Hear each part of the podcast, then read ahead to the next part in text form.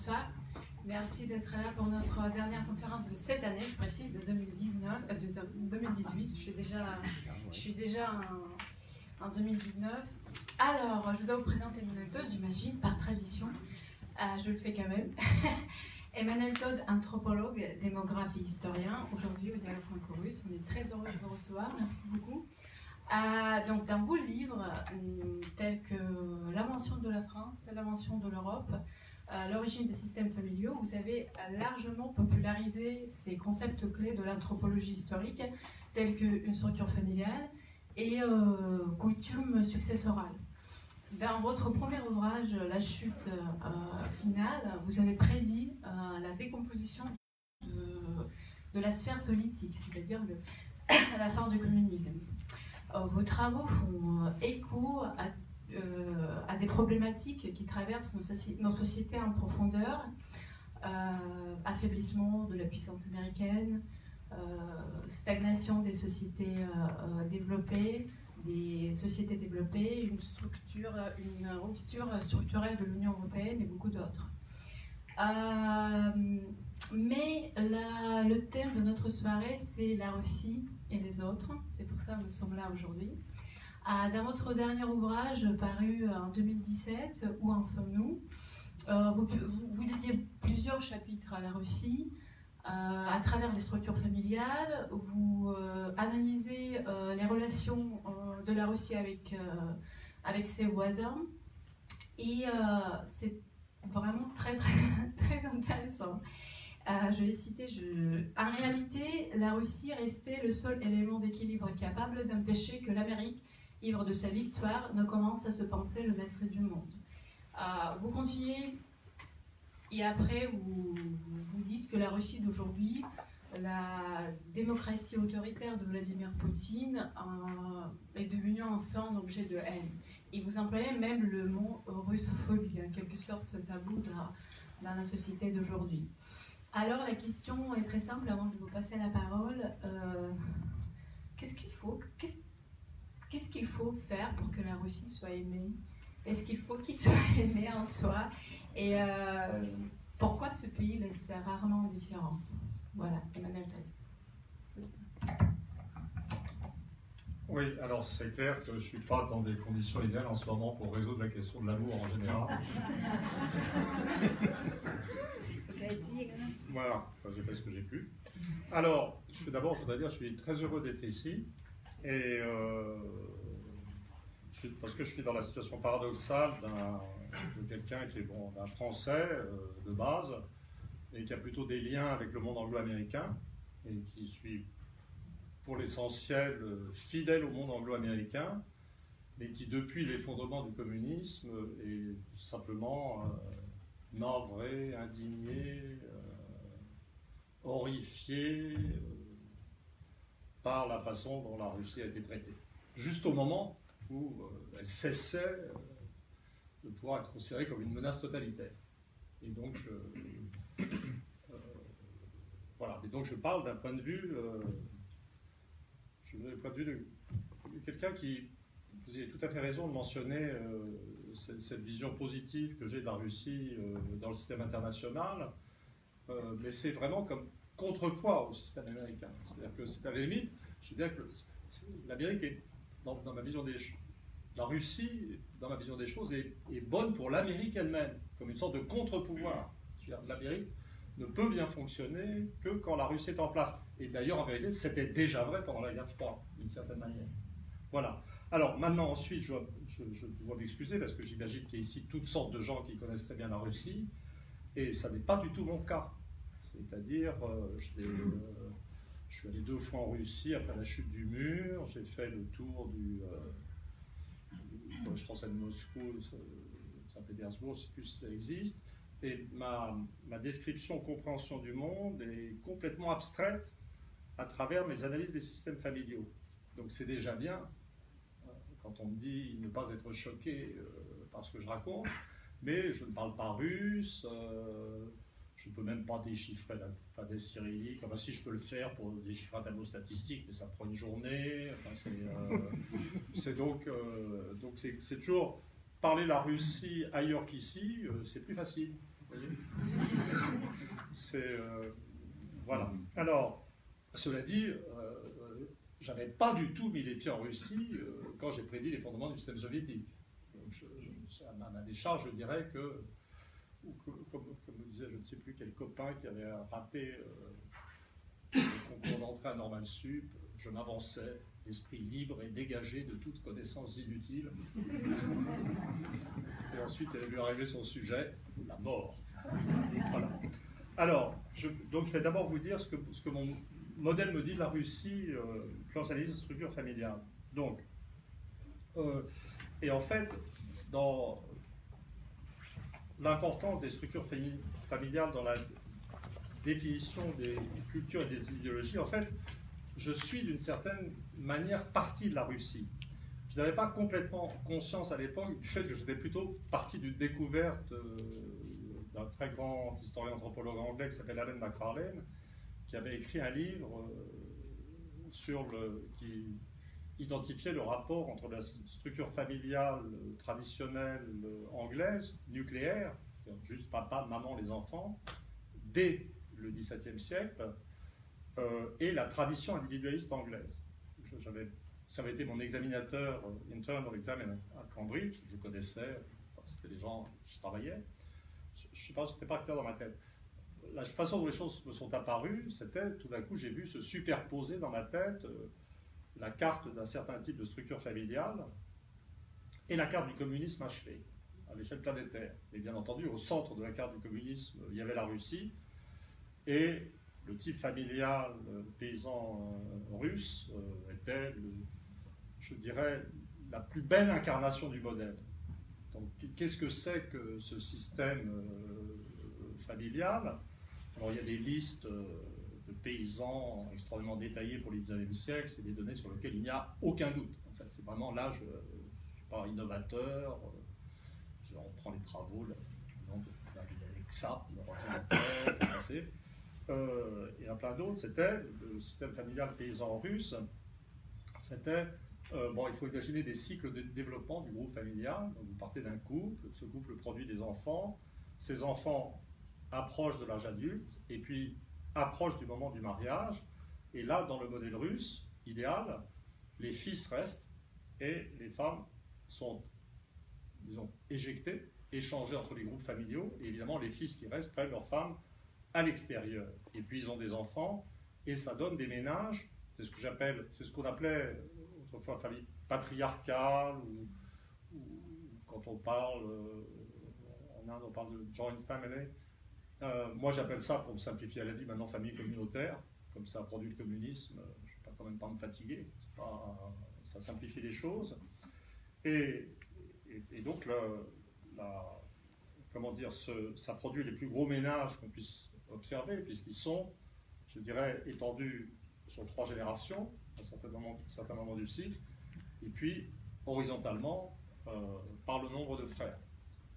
Alors, les, valeurs de, ce système familial sont bien entendu euh, l'autorité, euh, euh, des valeurs d'autorité, puisque vous avez des fils mariés vivant toujours sous l'autorité du père, et puis vous avez une coutume, et, c'est un système qui est aussi égalitaire, parce que après la, mort du père, ou peu de temps après, les biens dont la famille dispose sont divisés de façon égalitaire entre les fils. Donc c'est un système qui est à la fois autoritaire, mais où la famille explose à chaque génération. Hein.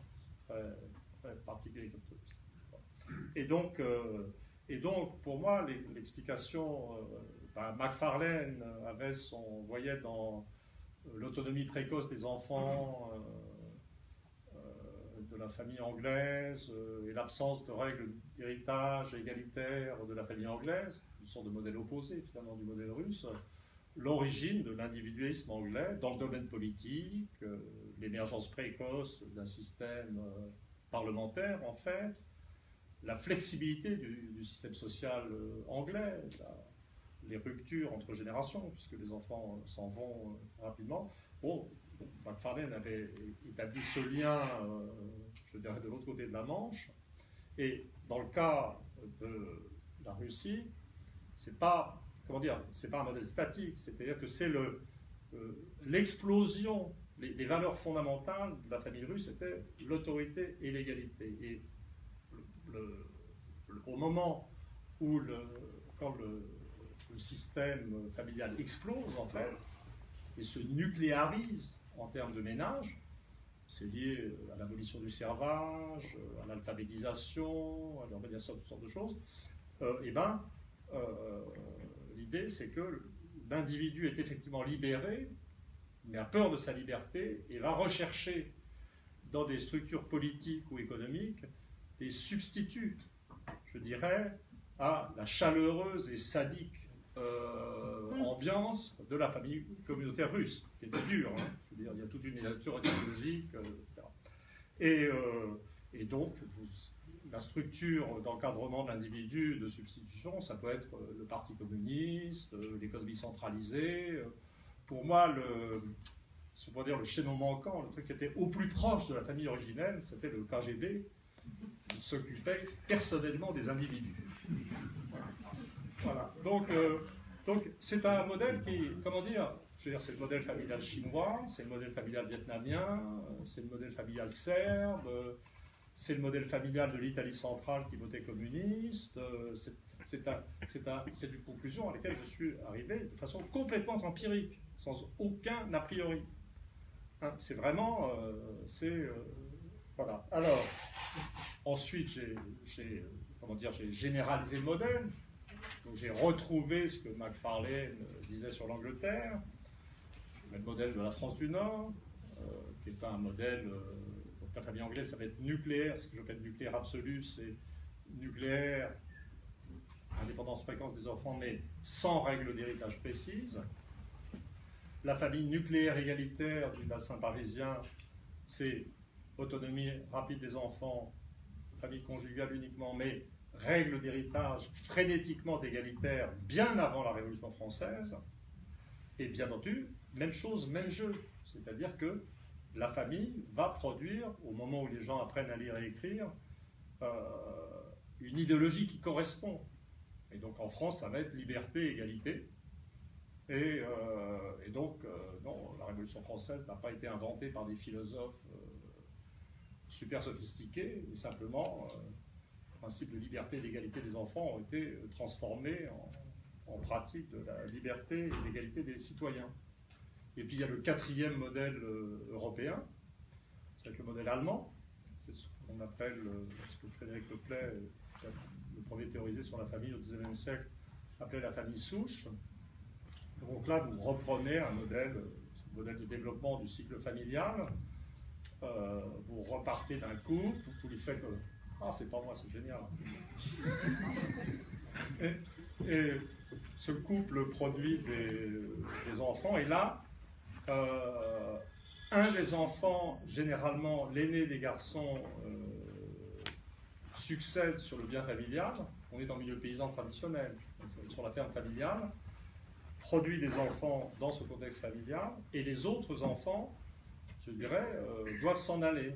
Donc là, les valeurs du, système sont autoritaires, même chose, des enfants adultes sous l'autorité des parents, et inégalitaires, puisque là, les, enfants euh, ne sont pas du tout traités de la même manière. C'est-à-dire le système anglais est indifférent à l'idée d'égalité, le système allemand est, je veux dire, valorise positivement l'inégalité. C'est pas que allemand, c'est-à-dire que la famille nucléaire égalitaire, euh, c'est typique du bassin parisien, le sud-ouest de la France euh, avait la famille souche, comme, comme l'Allemagne. Et bien évidemment, dans l'époque d'accession à la modernité, ça va produire, ça ne va pas produire une adhésion euh, extraordinaire aux idées libérales. Puisque là, l'individu aussi, c'est comme dans le cas russe, l'individu libéré a peur de sa liberté, donc va chercher des structures de réintégration dans la social-démocratie, euh, dans la démocratie chrétienne, et en phase de crise religieuse dans le nazisme en fait, est une idéologie autoritaire et inégalitaire euh, s'il en fut.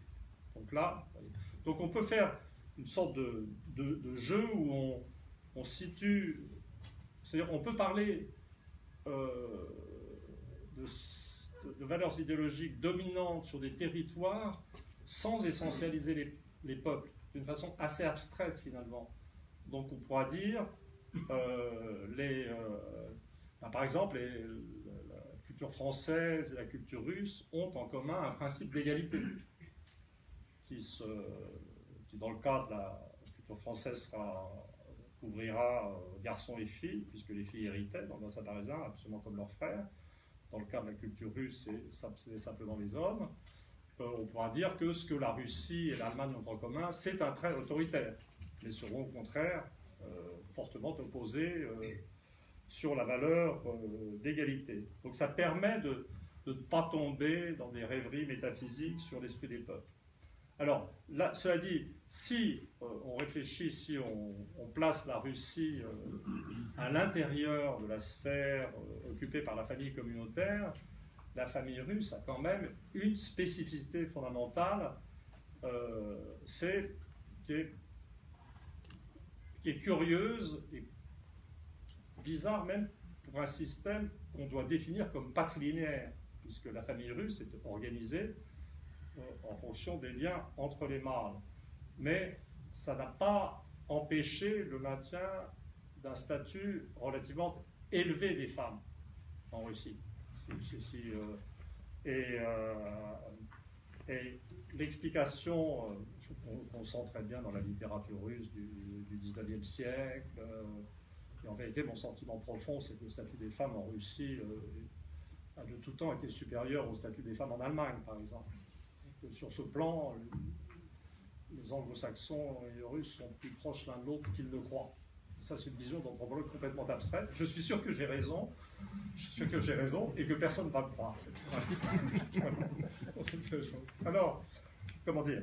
C'est euh, alors la, raison. Euh, par exemple, si vous comparez euh, la Chine et la Russie, en Chine, vous allez trouver la même famille communautaire avec, des ménages en général un peu moins gros, mais vous allez trouver un statut de la femme immensément abaissé.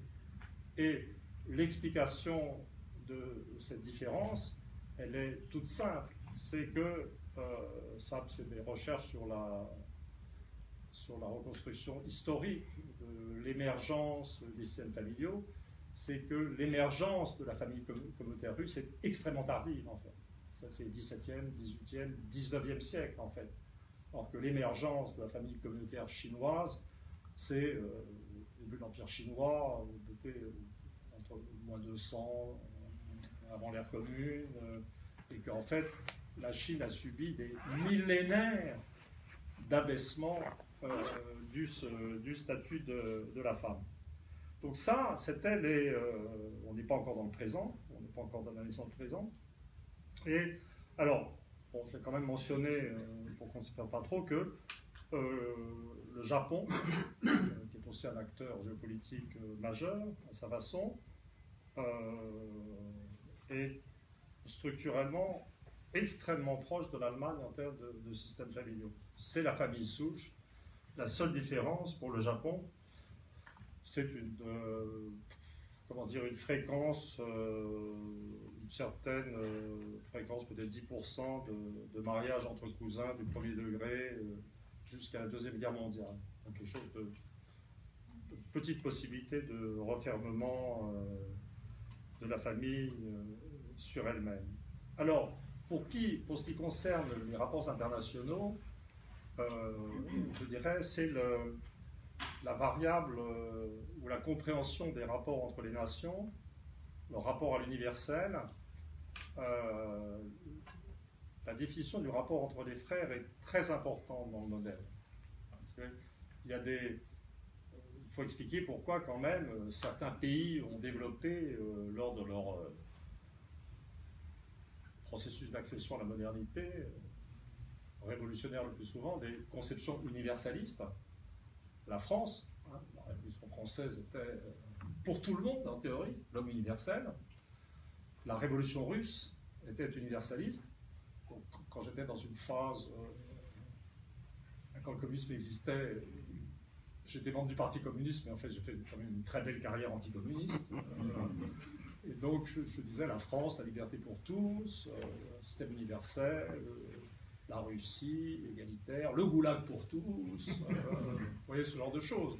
Mais la Russie est, je un pays qui a spontanément développé une approche universaliste des rapports internationaux. Ça reste très important maintenant, je vais essayer de, le montrer. Par contre, l'Allemagne, le Japon, donc en fait, ce qui se passe, je crois, dans le cas de ces, si on, cherche ce qui, ce qui dans l'anthropologie peut expliquer la sorte de prédominance spontanée de cette approche universaliste, c'est le principe d'égalité des frères. C'est-à-dire si vous, sortez d'un système familial qui vous dit bah, les frères sont égaux, les hommes sont égaux, les peuples sont égaux, et vous développez facilement ou spontanément une version universaliste. Ça marche pour la France, euh, ça marche pour la Russie, ça marche pour la Chine, euh, pour tous les pays qui ont fait des révolutions communistes, ça marche aussi pour le monde arabe, puisque la famille arabe est aussi euh, très égalitaire d'une autre manière. Et puis ça vous permet de comprendre pourquoi certains pays ont, de telles difficultés à développer des conceptions universalistes. L'Allemagne ou le Japon. C'est-à-dire vous sortez de la famille souche, ben, les frères sont inégaux, les hommes sont inégaux, les peuples sont inégaux dans les vraiment mauvaises, phases, euh, les races sont inégales.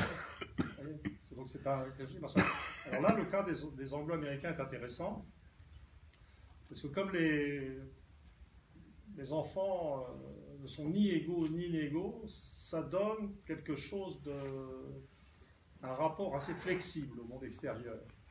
des Anglais puis des Américains. Les, euh, bah, les, frères sont différents, ni égaux ni inégaux donc les hommes sont différents, ni égaux ni inégaux. Euh, donc les peuples sont différents, ni égaux ni inégaux. Et ça donne une certaine flexibilité. Ce qu'on constate en pratique dans le monde anglo-saxon, c'est une, capacité à, élargir ou rétrécir euh, le cercle des gens considérés comme appartenant à la sphère universelle. Euh, aux États-Unis, ça s'arrêtera à la couleur noire. Et tout le reste est assimilable, enfin, ce genre de choses. Alors, ça, c'était le modèle que, que j'avais développé euh, pour expliquer euh, la forme prise par les idéologies dans euh, la période d'accession à la modernité.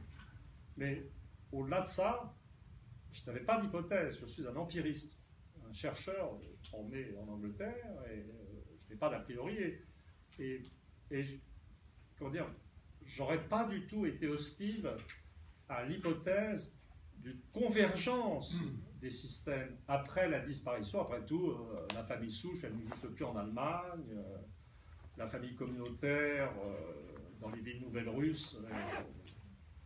bon, en fait, si on, peut trouver des éléments communautaires, mais bon, en théorie, les ménages ne sont plus, c'est plus la grosse famille paysanne. Et disons que j'aurais pas, pas, du tout été hostile à, l'idée d'une convergence, euh, pourquoi pas vers la famille nucléaire. Ça a été écrit, ça a été par, des, auteurs, par euh, William Gould euh, dans les années 50.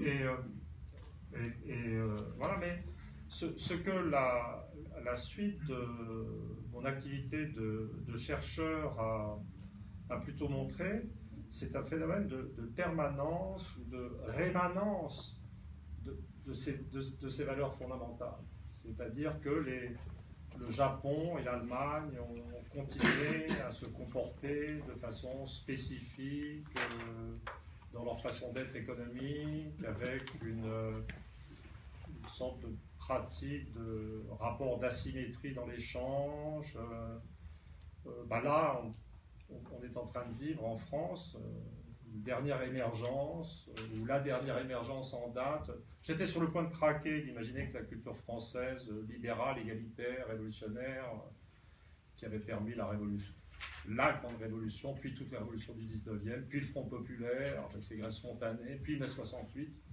un très bon souvenir personnel. J'étais prêt à me résigner à la disparition de cette culture française libérale égalitaire, sous le coup de boutoir de la construction européenne. Mais les gilets jaunes m'ont rappelé à l'ordre. J'ai constaté que la France était toujours la France, puisque bien entendu, un phénomène comme les gilets jaunes euh, résout un problème d'analyse anthropologique pour moi. Par la sympathie que j'éprouve pour eux. Vous voyez, donc c'est voilà. Et, et voilà. Alors, qu'est-ce que ça veut dire Qu'est-ce que ça veut dire pour, pour, pour, la Russie, ça? Ben, Je crois que ça permet de, de comprendre pourquoi la, Russie, sortie du, du communisme, on se dit, quand je dis ça, le bon sens, le bon sens aurait permis de prévoir, mais euh, c'est le genre d'analyse qui permet de comprendre pourquoi, comment la Russie n'allait pas passer à une démocratie d'alternance de type anglo-américain, euh, avec un système euh, économique ultra-libéralisé, comme certains l'ont rêvé à un moment donné, et pourquoi la Russie est restée, après la chute du communisme, je dirais, a cessé d'être évidemment un pays communiste, totalitaire, mais pourquoi euh, son, son économie a gardé une forme euh, fondamentalement mixte et pourquoi elle est devenue ce que j'ai appelé jusqu'à présent plutôt démocratie autoritaire, une démocratie avec une sorte de tendance unanimiste qui n'est pas d'alternance. Je suis en train de me demander si je ne vais pas passer simplement à l'expression de démocratie communautaire. C'est simplement parce qu'il y a des valeurs communautaires, euh, des valeurs d'intégration de l'individu, des pratiques, etc., euh, qui ont subsisté. Le, très haut, euh, le statut élevé des femmes permet d'expliquer le maintien d'un dynamisme social et scientifique élevé. Dans, certains livres, j'ai associé le, niveau éducatif des femmes ou le statut des femmes au niveau de performance euh, éducative, intellectuelle et académique sociale. Et euh, dans le cas de la Russie, on a ce paradoxe d'une culture de très forte intégration de l'individu et qui ne mène pas à un blocage, en fait. Très souvent, l'abaissement du statut des femmes dans la famille communautaire mène à un blocage et des paralysies, euh, paralysie des sociétés, ce qui n'est pas, ce qui n'est évidemment pas le cas pour, pour la Russie. Donc la Russie est, comment dire, si on observe ce qui s'est passé, euh, la Russie a traversé une terrible crise de transition avec euh, une de ces phases de souffrance euh, qui semble caractériser l'histoire russe, et elle a retrouvé, ça correspond à peu près à, l'accession de Poutine au pouvoir, un certain type de paix civile. Moi, ce qui m'intéresse le plus dans, l'évolution de la Russie, c'est Bon, ce n'est pas simplement le, rétablissement économique, c'est euh, des indicateurs comme euh, la baisse du, extrêmement rapide du taux d'homicide, euh, la baisse extrêmement rapide du taux de suicide, la baisse de la mortalité infantile. J'y suis sensible puisque c'est Saous qui m'avait permis de diagnostiquer l'effondrement du communisme. Et donc la, la, Russie a retrouvé une certaine forme de, stabilité. elle a retrouvé euh, une certaine forme de dynamisme technologique qui, a permis, je dirais, une remise à niveau euh, technologique militaire, son rétablissement en termes de puissance de contrepoids euh, des États-Unis, et, la, Russie est, de fait, je dirais, devenue, ou s'est trouvée dans la situation d'être la seule des grandes nations développées qui restent à l'extérieur, je dirais, du processus de la globalisation et de la mondialisation. C'est-à-dire c'est un pays protectionniste, c'est un pays euh, qui affirme une certaine capacité euh, de l'État euh, à agir. c'est un pays qui finalement maintient contre les idéologies post-nationale euh, l'idée de, euh, euh, de la persistance des nations.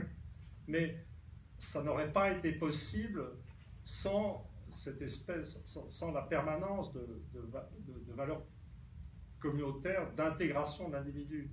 Il y a quelque chose dans la structure anthropologique, dans la rémanence de valeurs anthropologiques, qui a permis à la Russie de trouver ce genre d'équilibre et de trouver l'énergie de résister euh, à ces forces. Alors, je dirais aussi qu'elle est.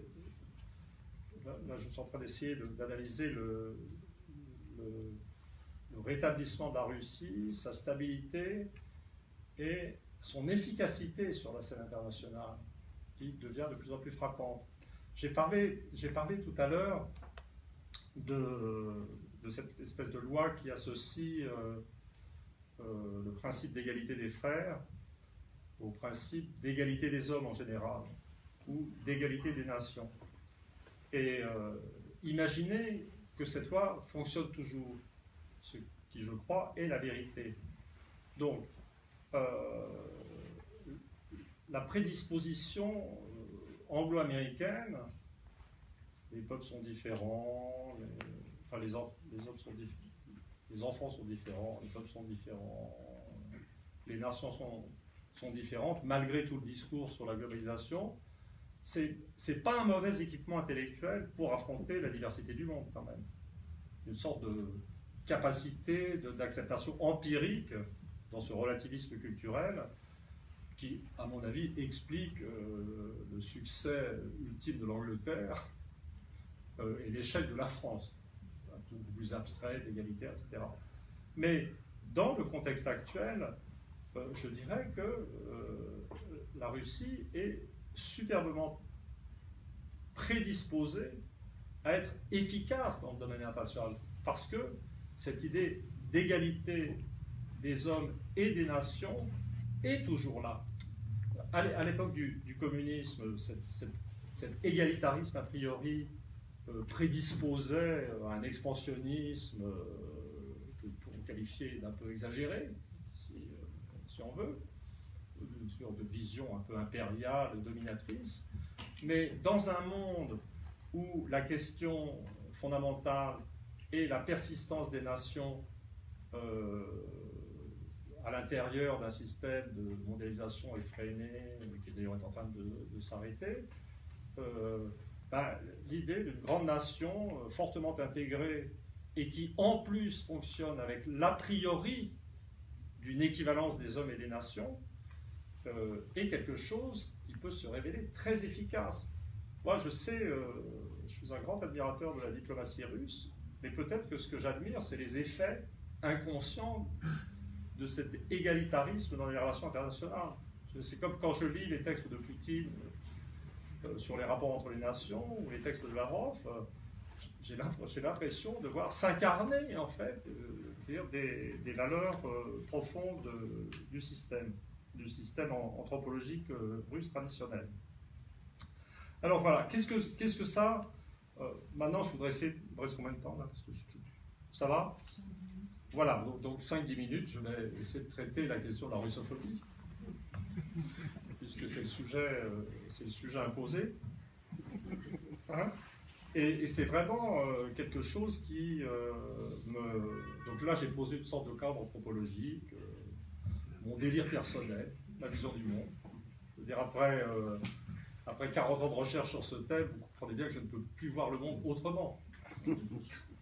C'est comme si cette description anthropologique du monde était devenue la réalité, la réalité ultime. Et puis comme ça marche, pourquoi se gêner? Mais reste à expliquer euh, la russophobie. Alors, la russophobie, euh, bon, elle est dans l'ensemble du monde occidental. Pour moi, elle a deux pôles majeurs en fait.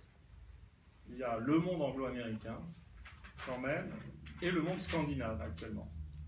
C'est vraiment, c'est pas, là je parle concret, hein. là, je suis, là je suis en train d'atterrir.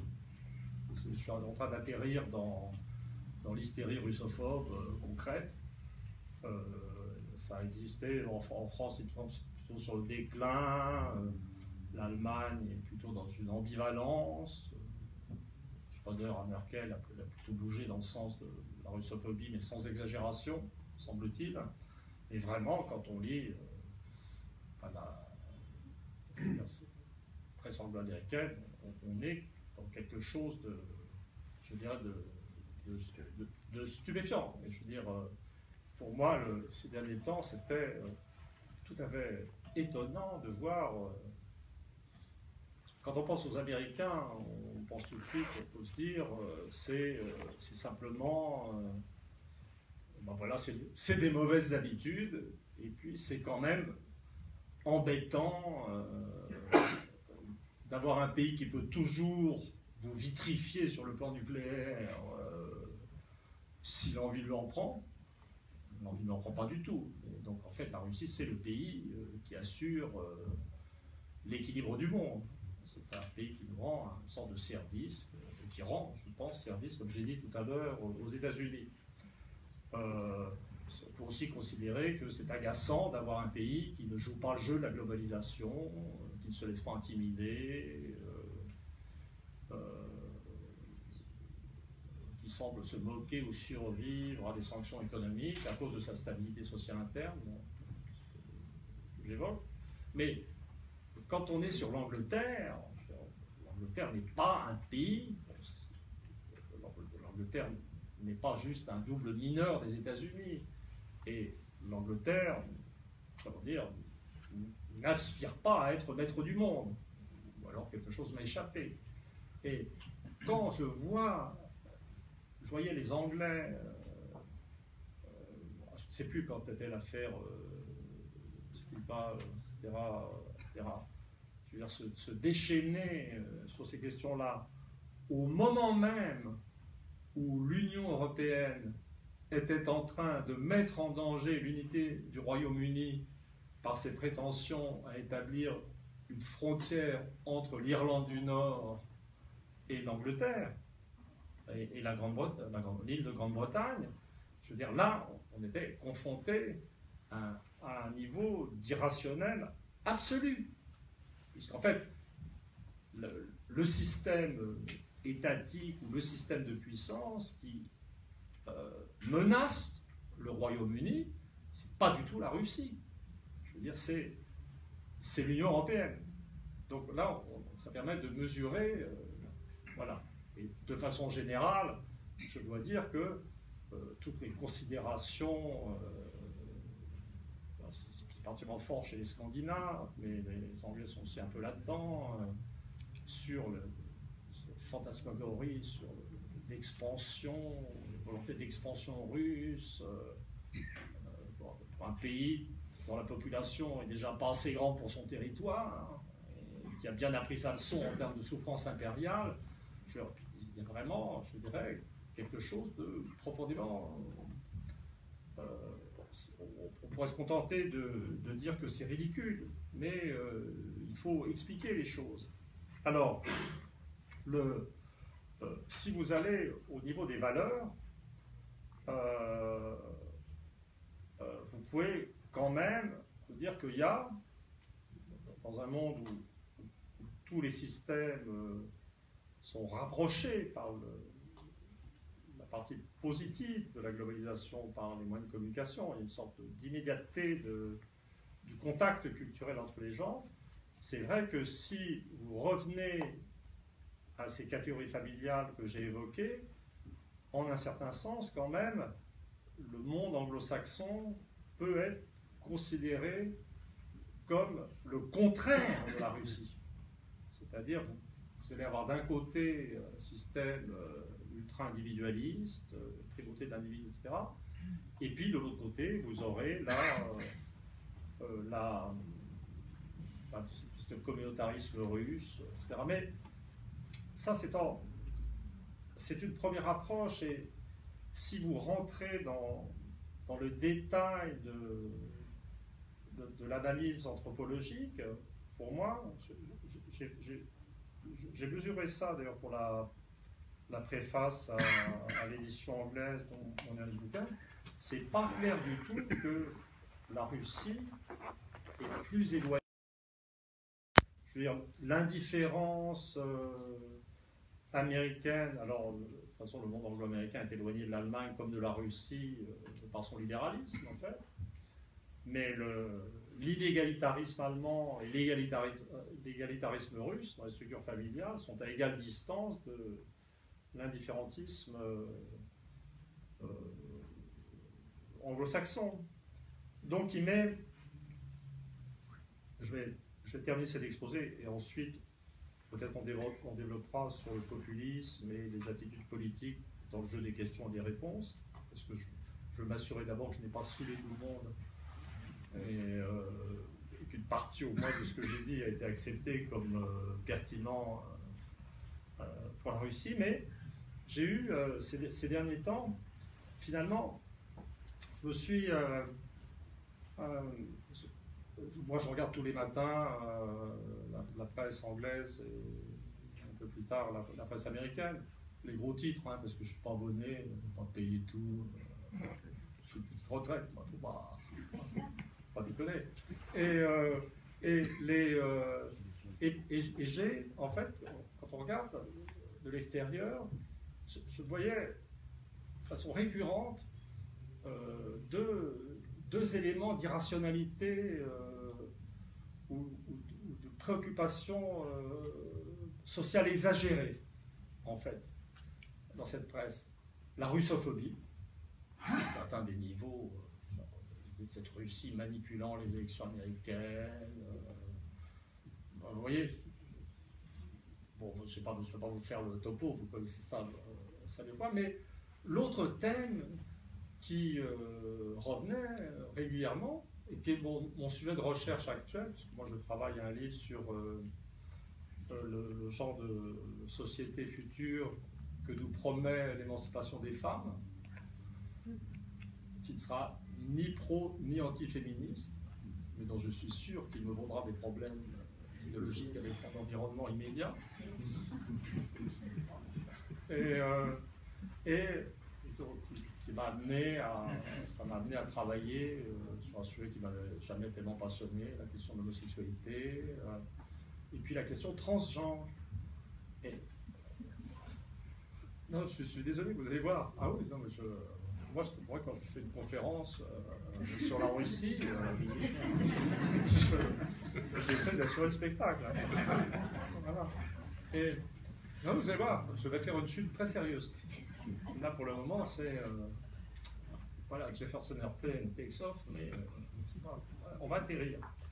Donc vous avez. C'est, euh, mais les, je, je, dis que c'est exagéré parce que je ne suis pas du tout un. Je, suis pas du tout un réactionnaire de mœurs. Moi, je ne suis pas du tout dans les gens, dans le style, si on veut être si on veut maîtriser le capitalisme, il faut être aussi euh, antilibéral sur les plans des mœurs. Je ne suis pas du tout comme ça. Mais quand même, l'omniprésence de la question transgenre dans le monde anglo-américain, cette, volonté, avec cette espèce de volonté de, dépasser, euh, de, dépassement de la condition humaine, oui, d'affirmer euh, le sexe ou l'identité sexuelle est quelque chose de flou, de variable, de conventionnel, ce qui ne m'apparaît pas du tout personnellement, euh, même si euh, euh, avant le, christianisme, avant le judaïsme, le christianisme et l'islam, l'homosexualité posait peu de problèmes. C'est toujours été, voilà, donc là pour l'homosexualité, sûrement on est plutôt dans, dans, des retours au comportement homo sapiens de base, vous voyez Donc il n'y a pas du tout de problème de ce côté-là. La question transgenre, c'est autre chose. L'abolition de, ce clivage euh, entre les sexes. J'ai relu récemment euh, Male and Female de Margaret Mead, une anthropologue américaine féministe. Euh, et je veux dire, toutes les sociétés ont utilisé d'une façon, à tort ou à raison, toutes les sociétés ont toujours utilisé la différence des sexes comme un principe d'organisation fondamental. Dans un sens ou dans l'autre. Pas, jamais de la même manière, mais toujours avec cette idée que cette différence était un principe d'organisation. Et tout d'un coup, je me suis dit, quand même, euh, l'une des choses qui a fait irruption dans le débat géopolitique, à notre grande surprise, c'est la question des mœurs. Parce que ce qu'on reproche à la Russie, c'est pas seulement, euh, c'est pas seulement euh, d'être revenu à niveau sur le plan militaire. Euh, c'est pas seulement euh, de ne pas mettre sa force de travail euh, éduquée au service des boîtes multinationales. c'est aussi de ne pas être progressiste sur le plan des mœurs, d'être homophobe. je, n'ai rien lu de spécifique sur la Russie et les transgenres, mais je ne peux pas imaginer que la Russie soit en pointe sur cette question. Et, maintenant, j'approche de ma chute et euh, je, veux dire, ce qui est frappant, c'est la façon dont, la Russie a, donc la Russie euh, incarne pour l'Occident, euh, je dirais, une, certaine forme de, conservatisme des structures politiques et économiques nationales, avec protectionnisme, mais aussi un certain type de conservatisme sur les plans des mœurs, c'est-à-dire avec un refus de participer à cette grande expérimentation de l'Occident, en particulier du monde anglo-américain, euh, dans cette ultime tentative, euh, dans cet ultime stade de l'individualisme, de, dépassement euh, de la condition humaine. Je, n'ai pas dit que j'étais contre à ce stade. Je n'ai pas d'opinion. Et surtout, je pense que ma génération n'aura pas donné son opinion terminale sur le sujet. Je suis démographe, donc je, pense que j'échapperai au, débat ultime sur la question transgenre. Mais il me semble que c'est...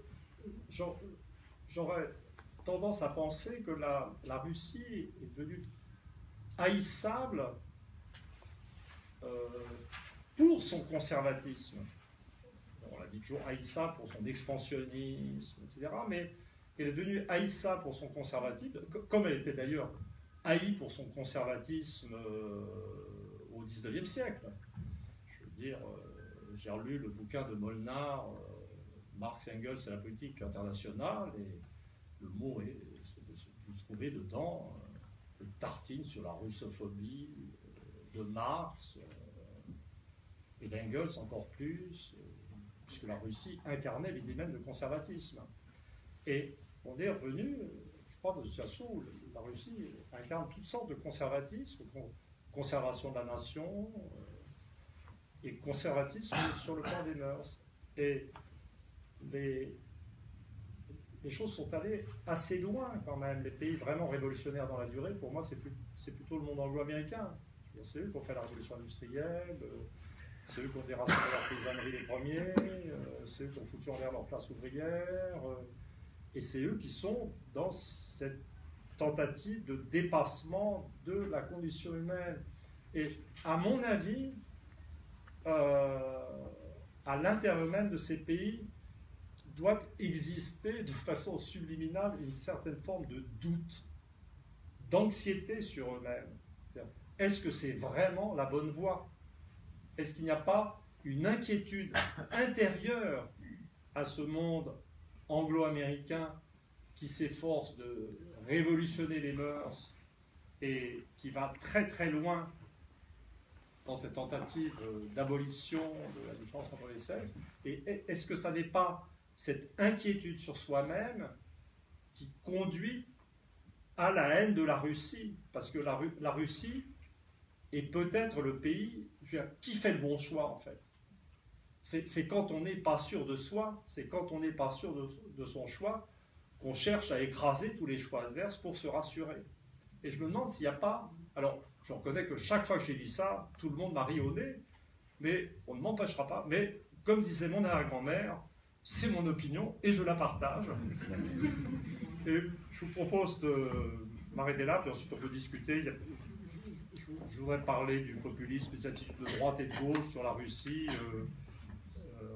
Euh, mais j'arrive, j'arrive à cette. Euh, j'ai lu euh, Burke, euh, j'ai fini par lire Edmund Burke, le grand penseur conservateur anglais, et, et je me suis dit, euh, type qui disait que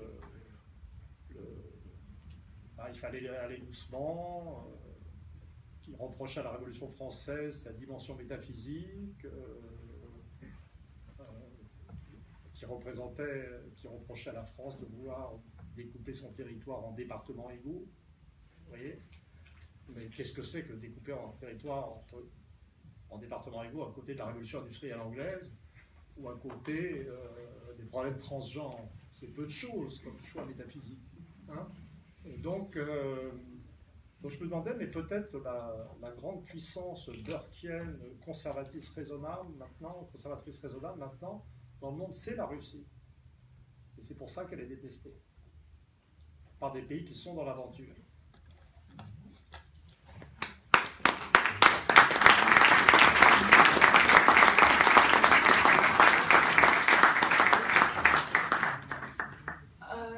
Todd, avant cette conférence, m'a dit qu'il adore les questions. Et euh, donc euh, là, vous êtes libre. On a à peu près 40 minutes. Donc euh, voilà, vous êtes les bienvenus. monsieur l'ambassadeur, Jean de Glignasti, ambassadeur français en Russie. Ex. Merci, c'était très intéressant. Rassurez-moi, vous n'êtes pas choqué. Ah non. Dans, dans, la première partie de votre exposé, je la trouve un peu historique. C'est-à-dire que euh, vous expliquez par des structures anthropologiques euh, l'évolution des nations, euh, mais en fait, et donc il n'y a, pas une seule référence dans ce que vous avez dit, je sais pas moi, à l'invasion des Mongols, à, l'influence musulmane, aux chevaliers teutoniques, à Poltava, on revient à la question des Baltes. Donc, donc, c'est parce que vous avez concentré votre exposé sur un, élément qu'on n'aborde pas d'habitude et qui est d'ailleurs très intéressant, ou c'est parce que vous estimez que, euh, en fait, l'analyse de l'évolution des nations et des peuples est anhistorique Ah non, pas du tout. C'est-à-dire que j'ai écrit un livre de 750 pages sur l'émergence des systèmes familiaux.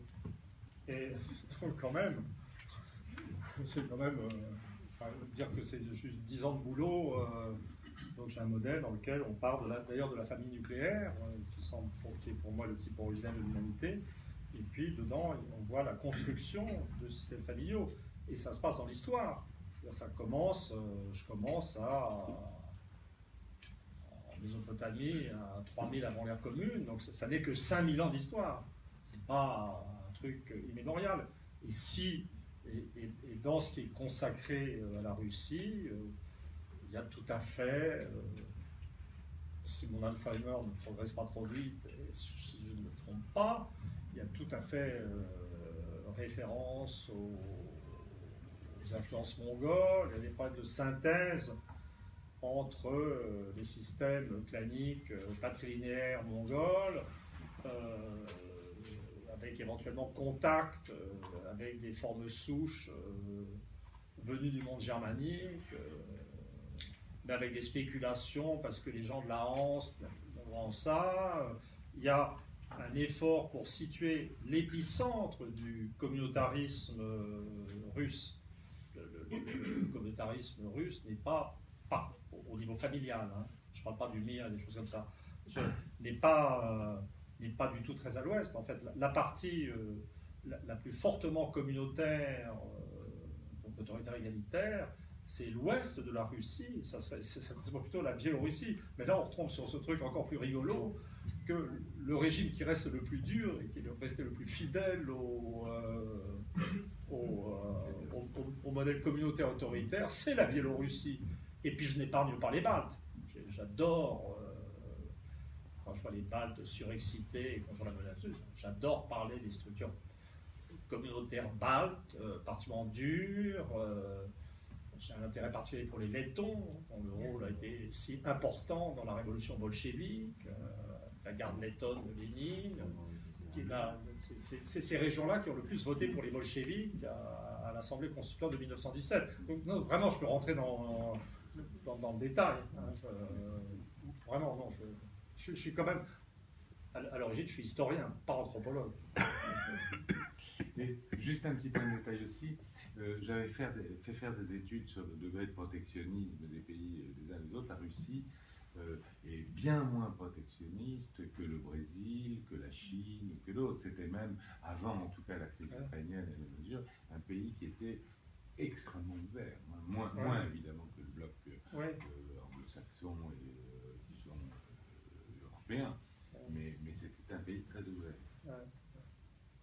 Mais capable de, ah, oui reprendre, mais capable de reprendre une cohérence. Euh, et, pour moi, la, Euh, mais l'Allemagne a ça aussi au Japon. C'est-à-dire que les, pays qui, ont, qui, avaient des structures familiales intégrées gardent des capacités d'action collective qui leur permettent de jouer différemment le jeu de la mondialisation.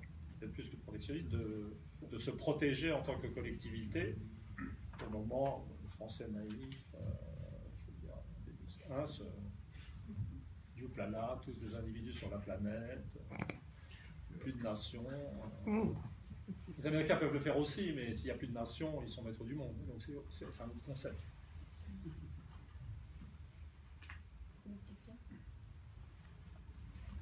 Alors moi, je vais vous poser une question euh, qui va paraître, enfin, dont le raisonnement, dont l'origine euh, va peut-être vous paraître bizarre, mais ça va au moins stimuler le débat.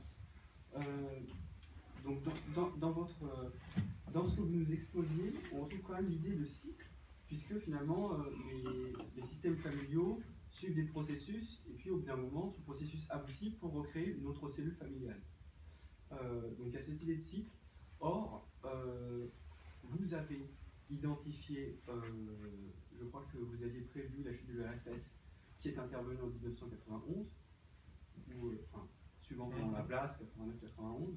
Or, si on prend les grandes crises du XXe siècle, qui a traversé la Russie, euh, les étapes sont cycliques, puisqu'il y a 38 ans entre 1917 et 1953, la mort de Staline, où là c'est vraiment le tournant, qui était attendu, mais voilà, et encore 38 ans entre la mort de Staline et, alors je ne suis pas suffisamment bon en calcul mental, mais soit 91, soit 89. Euh, or, euh, Vladimir Poutine a, a modifié la durée du mandat présidentiel. Et il s'avère que euh, la prochaine élection présidentielle en Russie se fera encore à 38 ans de différence de la date précédente. Alors c'est bizarre. Alors, mais euh, ça, fait beaucoup de choses en Russie.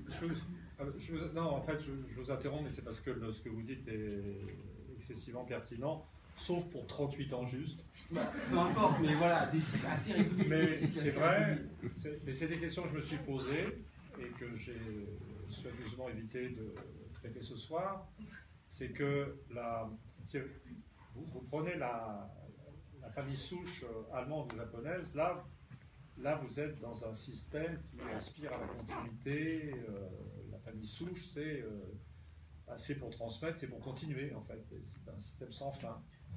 La, la, famille nucléaire, ça fait des ruptures générationnelles. Mais j'avais bien noté que le système russe à la fois intégrateur, et c'est un peu comme un moteur à explosion quand même.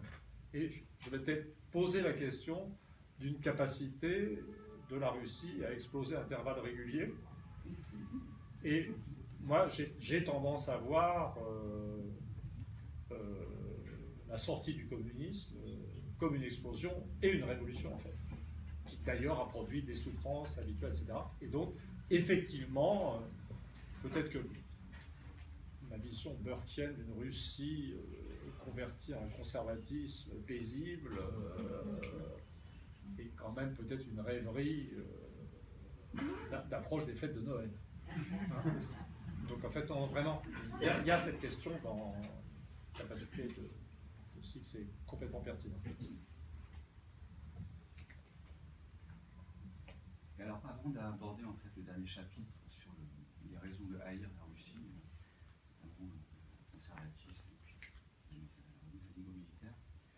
vous avez euh, développé l'idée qu'il y avait deux zones, deux aires géographiques, euh, culturelles, le monde anglo-saxon et la Scandinavie, euh, qui étaient dans la détestation de, la Russie. Vous avez davantage développé en fait le monde anglo-saxon, donc on comprend à partir des structures familiales ce qui se passe. Et je, êtes passé un peu rapidement sur la Scandinavie. Je ne suis pas passé rapidement, j'ai oublié. Ah, vous avez oublié. mais, merci de me le rappeler. Et, donc, ce qui caractérise la Scandinavie, c'est, euh, en termes d'expérimentation sur les mœurs, c'est pas, euh, je dirais, c'est, c'est pas exactement un truc individualiste du même type, c'est vraiment une sorte de féminisme identitaire. C'est-à-dire, c'est vraiment, pour les Suédois par exemple, le, féminisme, ou l'idée euh, d'être la nation la plus féministe du, monde, est identitaire. Ce qui est, euh, alors, en premier temps, on pas, ça, devrait plutôt quand on regarde les statistiques éducatives et les ratios, euh, proportions de garçons, euh, proportion de femmes faisant des études supérieures par rapport à proportion d'hommes, ça aurait dû les rendre russophiles, puisque euh, la, la Suède est à un ratio 140 et la Russie doit être à 130. C'est très au-dessus, en fait, du monde anglo-américain ou de la France, ou de l'Allemagne, qui, elle, est au-dessous de 100, et qui est vraiment en résistance euh, contre ça. Donc, euh, là, si je devais, comment dire, si je continue à spéculer, c'est des sujets de recherche. Je n'ai pas tranché. Je, vais dire ce que je pense au stade actuel ou, l'hypothèse sur laquelle je travaille, mais non vérifié. Hein. Peut-être ça ne sera jamais écrit parce que c'est pas vrai ou parce que j'aurais trop peur. Euh, c'est pas. Hein. Bon, c'est que quand vous regardez la, euh, ce truc qui s'appelle la World Value Survey, j'ai oublié le nom du mec qui fait ça, mais c'est une espèce d'enquête sur les etc. Euh, il y a un, truc très très intéressante sur la proportion de gens qui sont prêts à mourir pour leur pays, euh, sans la guerre, etc. etc.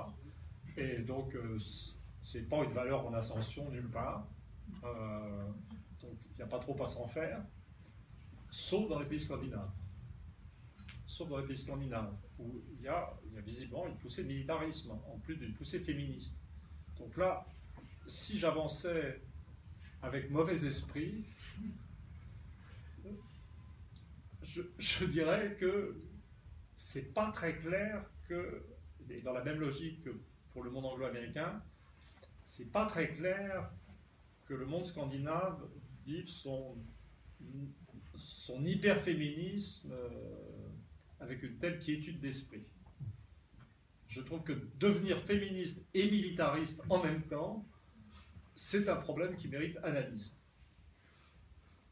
Mais ça, vous voyez, donc on peut unifier avec l'idée que c'est les pays qui sont les plus expérimentaux sur le plan des mœurs qui sont le plus russophones. Ça vous va ou... bon. Là, au stade actuel, je ne peux pas faire mieux. Hein.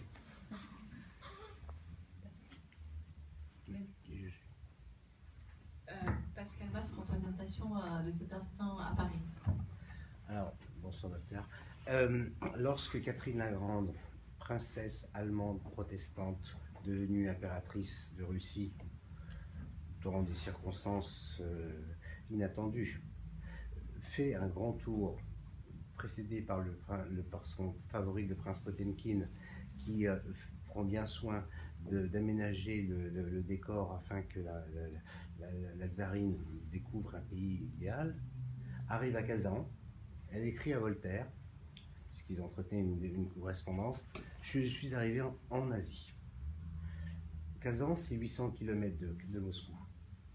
C'est autre chose, c'est une autre civilisation, c'est la première civilisation euh, euh, étatique de la Russie, complètement oubliée aujourd'hui par les Occidentaux, mais ce n'est pas du tout le cas pour les Russes. C'est-à-dire que là, vous avez parlé des Anglo-Américains, des Scandinaves et tout ça. Bon, le, monde musulman, 23 millions de citoyens aujourd'hui, c'est quelque chose de réel, de sensible, et que le président Poutine a bien intégré, il est d'ailleurs le premier chef d'État à avoir intégré cette dimension de cette minorité musulmane dans son propre pays, qui n'est pas une minorité importée comme c'est le cas ici, mais comme quelque chose d'atavique. Donc, euh, voir la Russie avec le prisme de Moscou et Saint-Pétersbourg, c'est très bien, c'est très parisien, mais euh, c'est pas forcément la vérité. Et pas forcément la totalité de, voir cet immense pays qui, dont les plus proches voisins sont la Chine et le Japon. Quand on est à Paris ou à Londres, on n'a pas tellement l'impression de, de, cela. Donc, euh, donc, je voulais dire par là, c'est que la russophobie, euh, elle, est, elle est dispersée par des, par des gens qui voient la Russie occidentale, la Russie euh, des villes, la Russie, euh, mais ils ne voient pas le reste. Oui, Et puis, mais- de- deuxième, deuxième chose, alors là, puisque vous avez une sympathie pour les Lettons, je vais rappeler leur rôle pendant la guerre- Seconde Guerre mondiale. C'était une blague, hein, sympathique pour les N'est-ce Lettons. pas? Et donc, et j'espère que, puisque vous les aimez tant, que le 13 mars prochain, quand il y aura la- le- le- la- une chose qui est absolument abominable et que personne, sauf l'Allemagne, ne, ne- ne- ne condamne, c'est lorsqu'il y a le défilé des anciens Waffen-SS dans les rues de Riga, hein, ce qui n'existait pas à l'époque soviétique. hein. Donc, euh, de, de- de supprimer les, les- les- comment, les, les noms des, des héros de l'URSS et tout ça Ouais. dans les villes, dans les, dans les villes des, des pays baltes, ça n'existait pas. Et donc aujourd'hui, russophobie peut-être, les Ukrainiens font ça très bien, les Lettons et tous les collabos qui, ont, qui, se sont illustrés pendant la Seconde Guerre mondiale le font très bien, mais euh, un petit peu de, partage dans, la, détestation. Ah oui, mais je, je crois qu'il y a un malentendu là, parce que quand je parlais de russophobie, j'ai même restreint pratiquement euh, l'analyse, euh, enfin, j'ai concentré l'analyse sur le monde anglo-américain et la Scandinavie. Donc je n'ai pas du tout prétendu que c'était le modèle. C'est- très bien de me parler des Tatars, mais euh, en fait le modèle, euh, la description du système familial russe que j'ai faite, c'est un système eurasiatique fondamentalement. Donc décrire le système familial russe comme euh, communautaire patrilinéaire, semblable au modèle chinois, ayant des parentés avec le système mongol, étant en continuité.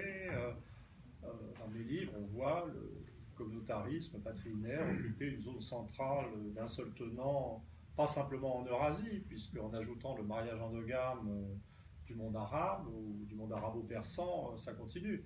Donc moi, ma vision, elle est, pas du tout. Peut-être j'ai donné une mauvaise impression en, me définissant au départ comme pro-américain équilibré, rêvant d'une réconciliation euh, ou d'une co-gestion américano-russe euh, de la planète. Je plaisante pas. Pourquoi pas un jour, vu ce qui se passe en Europe et le désordre qui s'annonce sur le continent, c'est pas du tout impossible. Voilà. Et alors, en ce qui concerne les autres pays, euh, alors moi, je, dirais que je suis particulièrement décentré, puisque le, pays du monde où je vais le plus souvent, et d'ailleurs le seul où on me prenne complètement au sérieux, c'est le Japon. Japon. Je vais au Japon, et donc au Japon, euh, j'ai une image complètement opposée à celle que j'ai en France. En France, j'ai l'impression, je suis considéré comme un créatif rebelle destroy. Au Japon, je suis considéré comme un type complètement raisonnable et paisible, mesuré, euh, et, et je suis, euh, tous mes livres sont traduits en japonais, bien sûr, et même des livres qui n'existent pas en France, des recueils d'interviews, et le gros des interviews que je fais au Japon, c'est des interviews de géopolitique. Et donc, je peux vous dire, la ligne que je développe, euh, quand je m'exprime dans la presse japonaise, c'est pas, pas comme ici sur des sites internet, ou une brève apparition à France Culture, avant de revenir dans deux ans d'interdiction. Euh, c'est euh, tous les grands journaux, hein, c'est Shimbun, Asahi. Yomiuri, Mainichi, enfin vraiment, euh, Nikkei, bon. Et, et là, et donc je peux vous dire, vous- je peux vous dire, le, ben, j'ai un discours euh, pro-russe impeccable. Bien sûr, ce qui n'est pas du tout évident. Dans un... enfin, c'est la ligne AB en fait. Maintenant, les gens me font des blagues quand je viens là-bas, ils disent Ah, AB suit tes conseils, c'est bien. C'est une blague évidemment. Et, donc, les. euh, comment dire Je crois que c'est peut-être une façon d'introduire un, correctif dans ce que j'ai dit. J'ai parlé de euh, d'anthropologie des systèmes familiaux, d'affinités culturelles, mais bien entendu, la géopolitique, ça n'est pas que ça.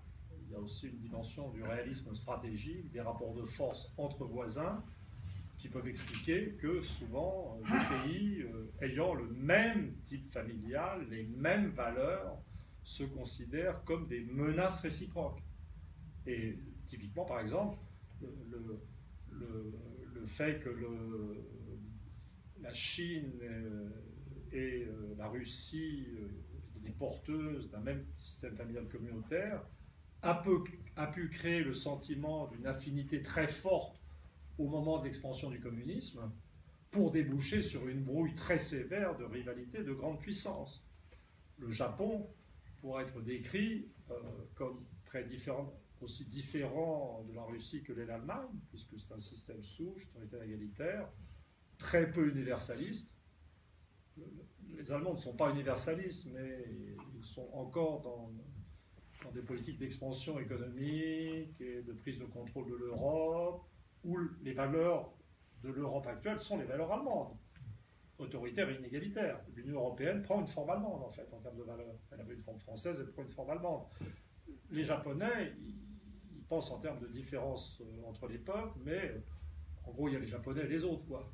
Hein, donc, euh, et puis avec un abandon de, de, la recherche de puissance et, et, l'un des éléments. alors, c'est, les rapports avec la Russie sont très compliqués pour le Japon parce que euh, pour deux raisons.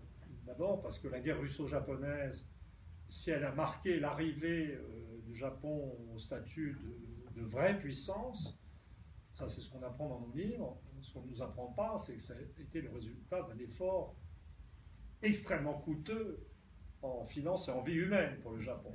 Donc c'est un donc c'est quelque chose. Le, Japon est arrivé à maturité en tant que puissance contre la Russie. il y a un élément identitaire. Et puis les, euh, les Japonais ont, mal pris euh, l'intervention euh, finale des Russes en 1945, qui considérée comme pas très fair-play. Voilà.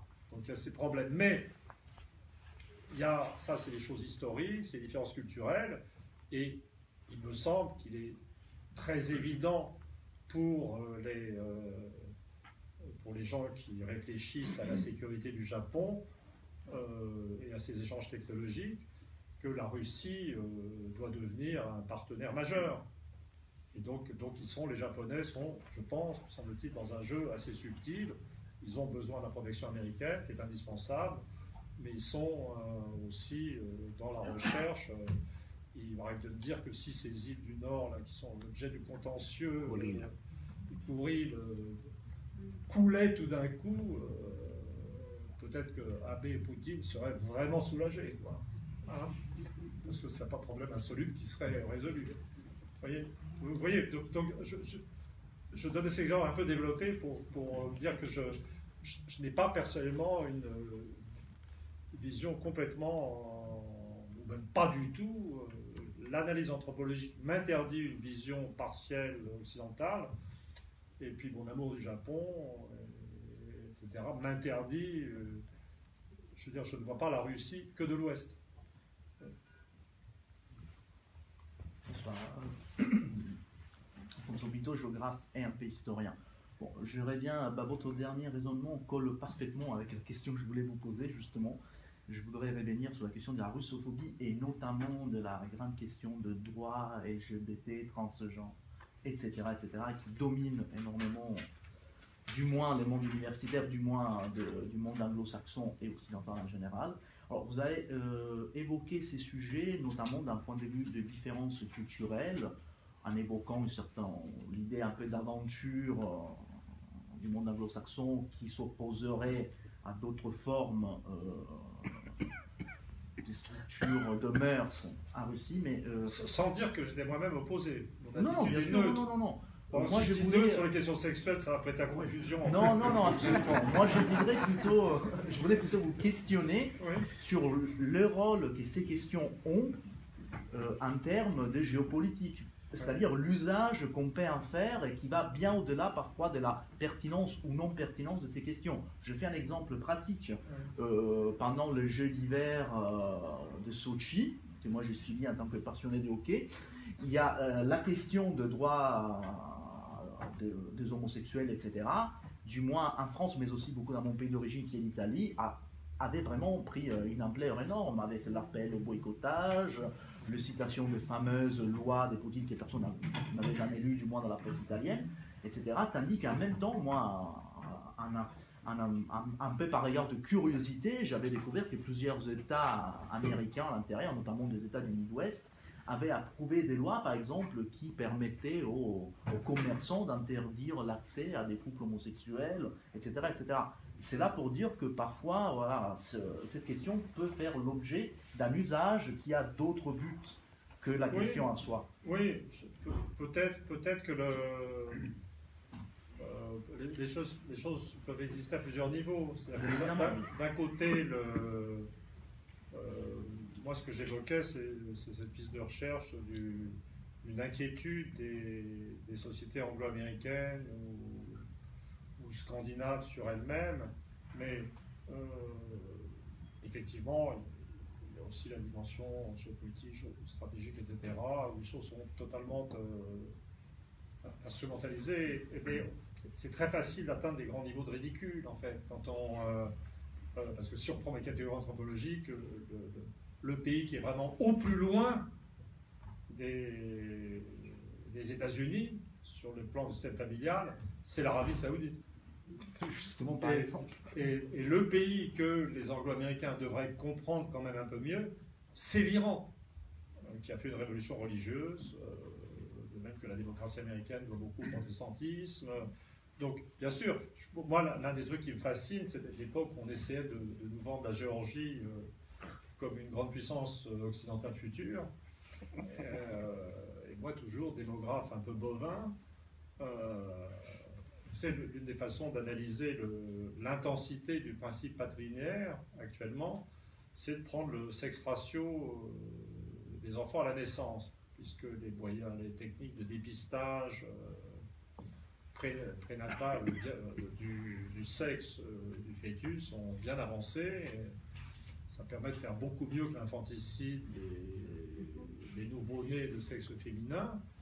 Et donc, vous avez dans un certain nombre, tout ça est très bien étudié par un très bon démographe français qui s'appelle Guy Moto, et, donc, dans un certain nombre de pays, euh, ou, même une majorité de pays de culture familiale patrilinéaire, on a vu s'élever, communautaire patrilinéaire, s'élever le sexe ratio. Donc, on a vu la Chine euh, atteindre, où le statut des femmes est quand même très bas, et, a d'ailleurs baissé depuis l'effondrement du communisme. Parce qu'à mon avis, le communisme russe avait transmis du féminisme euh, à l'ensemble de la sphère communiste. Et, euh, c'était la Russie plutôt que. Voilà. Et bon, donc ils atteignent des sex ratios de 118 garçons à la naissance pour 100 filles. Et au Vietnam, ça commence, euh, l'Inde aussi, euh, mais les, euh, la Géorgie et l'Arménie faisaient des pays à, sexe ratio complètement anormal. J'ai plus le chiffre en tête, je ne sais plus si c'est 110, 111 ou plus haut, mais c'est vraiment élevé. Et donc, ça, c'était, pas l'Arménie, mais la Géorgie, le pays qui représentait l'Occident qui, était, qui, pratique, toujours le féticide sélectif, etc. Alors que la Russie, de ce point de vue-là, est nickel. Parce que je dis, le système russe est patrinaire, mais plutôt féministe, et il n'y a pas une ombre de déviation euh, du sexe ratio en Russie. Donc je ne sais pas s'il est à 105, 105, 106 ou 107, ce qui sont les taux normaux. Mais donc voilà. Donc bien sûr, les choses sont aussi euh, instrumentalisées.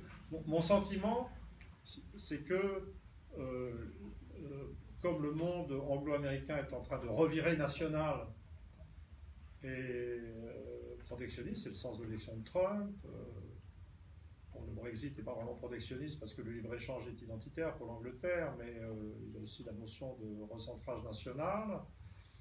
Et puis, comme il y a cette montée de. il y a une remontée partout de, de l'idée nationale dans un contexte d'abaissement du niveau, etc.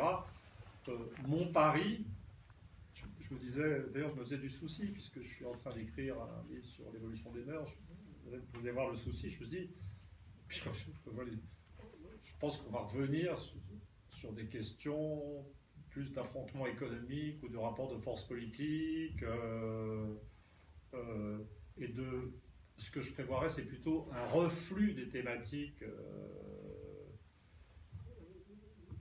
sur euh, l'homosexualité, le genre et toutes ces choses dans les relations internationales, pour de bons vieux rapports de force euh, économiques, militaires. Euh, voilà. Un peu de vieux matérialisme. Ah non, non, non, moi, ça, moi, ça, ça compte pas, mais un collègue géographe, bien plus titré que moi, un jour, je, c'est une anecdote, mais qui est très, qui est très explicative de la situation, disait non, nous devons soutenir Israël parce qu'ils font les gay pride, nous devons combattre la Palestine parce qu'ils sont homophobes Voilà. Oui, oui. Mais, bon, Qui, dans tout le ça- monde d'un professeur, Non, ça va oui, bien mais évidemment. Tout ça, tout ça, c'est compliqué. Mais c'est compliqué parce que l'analyse de la situation en Occident est complexe, parce que l'Occident est en train de se diviser sur ces Bien questions. C'est-à-dire que d'un côté, vous avez dans les catégories éduquées supérieures, au stade actuel, plutôt une hystérisation de ces thématiques sociétales, hein, et, euh, et aussi de l'absolutisme migratoire Euh, en même temps. Et puis vous avez en fait la montée de, euh, de, de forces. Alors les gens disent populistes, mais moi j'aime, pas trop le mot, mais de, de, de gens qui pensent en termes de, de- de préservation ou de redéfinition d'un cadre national euh, mieux protégé. euh, Patriotisme. oui, pat- oui, appelons les choses par leur nom, patriotisme. Et qui d'ailleurs, évidemment, et, là, on retrouve, et alors là, en fait, le truc dont on n'a pas parlé, et qui finalement, euh, ça serait dommage de s'en priver, c'est, euh, moi je n'ai parlé que, au stade actuel que de la que de formes euh, hystérisées de la russophobie, encore que le mot russophi- russophobie suffit, mais il y a des formes nouvelles de russophilie qui apparaissent. Et justement, dans toutes ces forces plutôt favorables à l'idée de nation, donc la plupart des partis populistes sont russophiles en fait. C'est-à-dire c'est vrai en Italie. C'est là où c'est euh, inquiétant. pourquoi? Mais pourquoi dit. Ah oui, les gens s'inquiètent. Mais, euh, mais euh, ça va produire un effet de légitimation mutuelle. Mais ce qui est, intéressant euh, et fascinant, là il y a- une certaine poésie de l'histoire, c'est la façon dont la Russie, euh, à la limite, le, le conflit entre Trump et les démocrates, on sent très bien que Trump lui-même n'est pas anti-russe. Il y a des contraintes géopolitiques du Pentagone, et puis il y a une hystérie culturelle euh, euh, des hautes sphères de la société. Donc, on- on- on- Il a limite de son pouvoir. oui, c'est ça, mais on, je veux dire, Trump, il est euh, anti-allemand et anti-chinois. Il n'est pas anti-russe, laissé à lui-même. Parce que les risques, pour la- les risques pour Trump sont des risques de destruction économique de l'Amérique.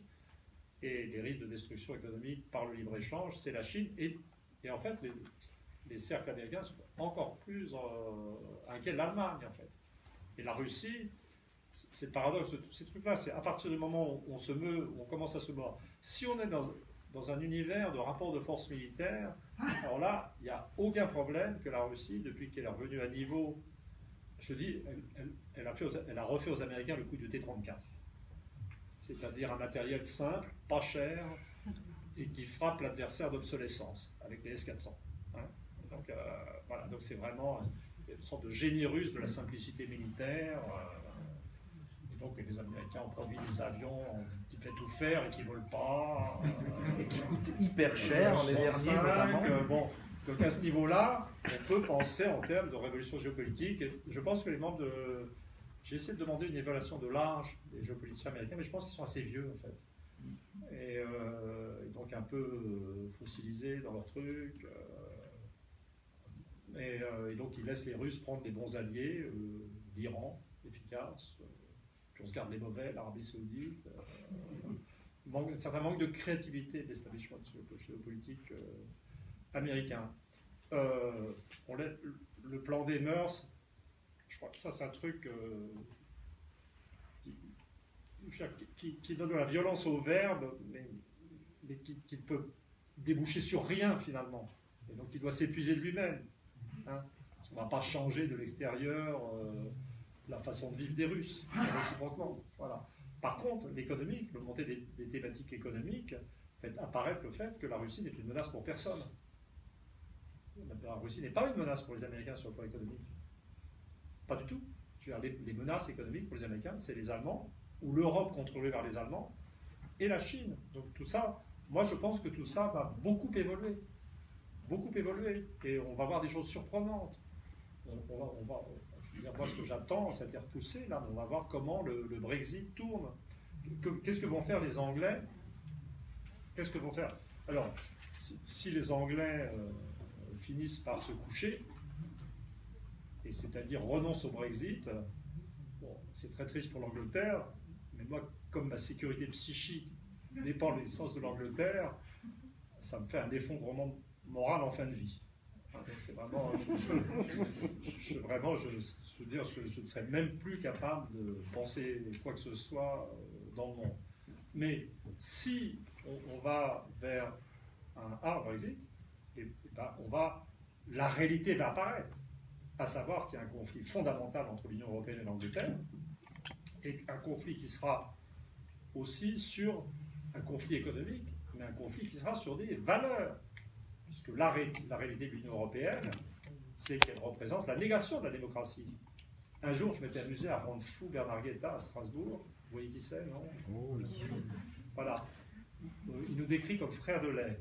Euh, nos parents étaient amis. Euh, on, se connaît depuis tout petit, donc on peut s'insulter euh, sans que ça prête à conséquence. C'est quasiment la famille. Et un jour, je m'étais à Strasbourg, je m'étais amusé à l'énerver. J'adore le rendre fou. Et, on parlait de la Russie. je disais, écoutez, euh, écoutez, euh, lui de temps en temps dérape, même à la télé, il m'appelle Mano par mon diminutif. Moi, je ne tombe pas dans ces extrêmes. Et, je, disais, mais donc il était là à faire l'européisme, le représentant la démocratie, la liberté. Je dis, mais, attention, euh, la démocratie, c'est pas juste voter. C'est voter pour des gens qui ont la capacité et la volonté euh, de mettre euh, en application la volonté populaire. Et voilà. Et c'est pas juste dire des choses gentilles, etc. Et donc, ça ne se passe pas en Europe. Et on aime ou on n'aime pas, mais personne ne niera le soutien du peuple russe à Poutine fait que Poutine fait en gros ce qu'attend le peuple russe. Et donc là j'ai vu, et donc j'ai dit, donc enfin avec une définition un peu rigoureuse de la démocratie, certes la Russie est une démocratie autoritaire, mais c'est une démocratie, ce qu'on ne peut pas dire de l'Europe. Alors là Bernard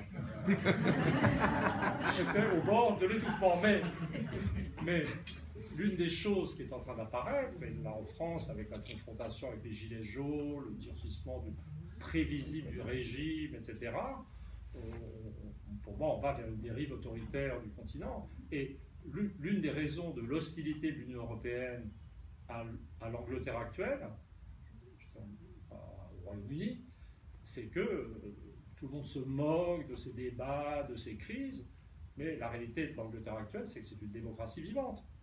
La démocratie, au début, c'est le bordel. C'est difficile de prendre une décision. Voilà. Mais ce qu'ils vont découvrir, c'est que. Euh, et, donc, en fait, il faut punir l'Angleterre ou la mettre à genoux parce qu'elle représente l'idée de démocratie libérale.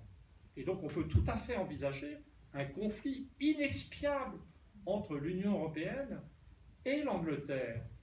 Et, à mon avis, à ce stade, les Anglais, les problèmes d'homophobie en Russie, ils passeront à autre chose. Et il faut se souvenir du, mot de Churchill quand Hitler a envahi euh, la Russie. Il dit, euh, je ne sais plus ce que c'était exactement, euh, si le diable était en conflit avec Hitler. je, dirais avec lui. Non, non, non, je, je, dirais un petit mot sympa pour lui au Parlement. juste avant que vous posiez votre question, je pensais, on n'a pas du tout abordé la question de démographie russe. Vite fait, si vous avez vos pronostics, parce qu'à fin 90, c'était euh, vraiment, on disait c'est la croix russe. La démographie, la démographie, là, cette question était au plus bas. Euh, donc, euh, qu'est-ce que vous pensez maintenant En 2000, ça a changé? Vous l'avez dit, vous l'avez écrit ça dans votre livre. quels sont vos pronostics pour les années à venir? Alors, je ne sais pas, je crois que la fécondité était remontée à 1,7. Oui, c'est ce que vous avez dit par rapport à 2000. Voilà. Honnêtement, j'ai pas regardé, j'ai pas regardé les. Je suis pas sérieux, j'aurais dû le faire pour ce soir, mais je vais pas tout faire. Hein. Et, euh, et elle a dû rebaisser un petit peu. Euh, mais de toute façon, la,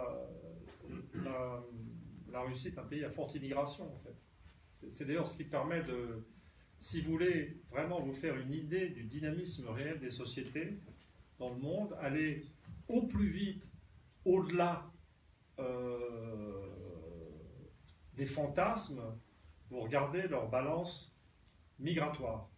Et vous voyez si la balance migratoire est positive ou négative. Si la balance migratoire est positive, c'est que le pays attire. Ça, ça- ça veut dire qu'il il a une capacité de développement, d'absorption, et qu'il est, je dirais, du bon côté euh, de la barrière. Et si un pays a euh, une balance migratoire négative, c'est que potentiellement, selon le degré, il est en difficulté ou en perdition. Donc, par exemple, une partie incroyable de ces pays libérés du communisme et de la Russie euh, par l'Union européenne, ayant été euh, intégrés à l'Union européenne, sont en cours de destruction démographique par émigration. Je ne peux pas voir pays par pays, mais il y avait l'autre jour un reportage à la- télé sur la Croatie, je pense que c'est la même chose en Roumanie. La Pologne, les pays qui sont au plus proches de l'Allemagne ont l'air de s'en sortir mieux parce que là, les délocalisations d'industrie allemande, ça doit se faire directement, etc. L'Ukraine, je veux dire, est, un système qui est en train de disparaître sous nos yeux. Il y aura, il y avait les éléments d'une euh, nation ukrainienne, paradoxalement, euh, à l'époque du communisme. Mais, euh, mais là, je veux dire, la, fuite des cerveaux en Ukraine, euh, le reflux plutôt vers la Russie, d'ailleurs, si j'ai bien compris, euh, fait que c'est une société qui ne pourra jamais retrouver son équilibre. Mais la, Russie euh, a une balance migratoire positive. La, Russie attire. Ça suffit à dire que, vous voyez, que à 1,7 de fécondité avec un peu d'immigration, ou beaucoup d'immigration, et euh, une société restabilisée. euh, C'est souvent pas l'immigration qui reste, c'est l'immigration après qui repart. Parce que non, non, non, non. Si, on, si on prend la, si, si la balance migratoire est positive année après année, c'est que, que ça va. Mais la Chine, qu'on nous présente comme le futur géant mondial, a une balance migratoire négative et perd euh, 1,5 million euh, de personnes euh, par euh, migration chaque année. Ce qui, à l'échelle de 1 milliard 350 millions, paraît peu de choses. Mais bien entendu, ce sont les éléments dynamiques ou libéraux. Et en fait, ça indique déjà un début de, fossilisation. Je pense que ce qui apparaîtra quand, la messe sera dite, quand on, dira- écrira l'histoire de la sortie du communisme ou de sa non-sortie, c'est que on, on aura pendant 20 ou 30 ans raconté euh, que les Russes ont complètement foiré leur sortie du communisme et que les Chinois ont été géniaux euh, dans leur adaptation économique. Et, euh, et je pense que ce qu'on dira, c'est que les Russes ont eu de grandes difficultés, qu'ils ont surmontées, et- etc. Et que la Chine euh, va simplement se casser la gueule parce que c'est un développement euh, extraverti, totalement dominé par l'économie internationale, que ça n'a pas été vraiment décidé par les dirigeants chinois. Et, l'une des manifestations de, cet échec chinois, c'est la balance migratoire. J'ai complètement oublié ce qu'était la question. je suis vraiment- Le futur de la démocratie. Ah bah oui, là, si, c'est- j'ai oublié parce que mes questions étaient à côté de moi. Mais c'est une réponse. quand même. Ouais. Mais il faut regarder, ça fait partie des choses qu'il faut suivre. Mais euh, ce qui- par contre, ce qui est sûr, c'est que euh, la- la- l'attitude du, du gouvernement russe euh, est sérieuse sur les questions démographiques. Mais ça, ça va avec, l'idée nationale. Si, vous pensez en termes euh, concrets d'une nation, vous avez une préoccupation démographique majeure. Et, si vous, à la limite, je dirais qu'il faut penser à l'économie après avoir pensé à la démographie. Parce qu'avant d'avoir une économie, il faut avoir une population quand même. Si vous avez. Voilà. Donc. euh, et le. Ouais. Bonsoir. Euh, justement, une question sur les. Peut-être pas sur la Russie, mais sur les autres euh, sociétés à famille communautaire. si je vous ai bien dit, le statut de la femme est plus abaissé. Est-ce que vous pourriez élaborer la remarque que vous faisiez sur le fait que ce sont des sociétés qui, se, qui tendance à se bloquer plus que les autres?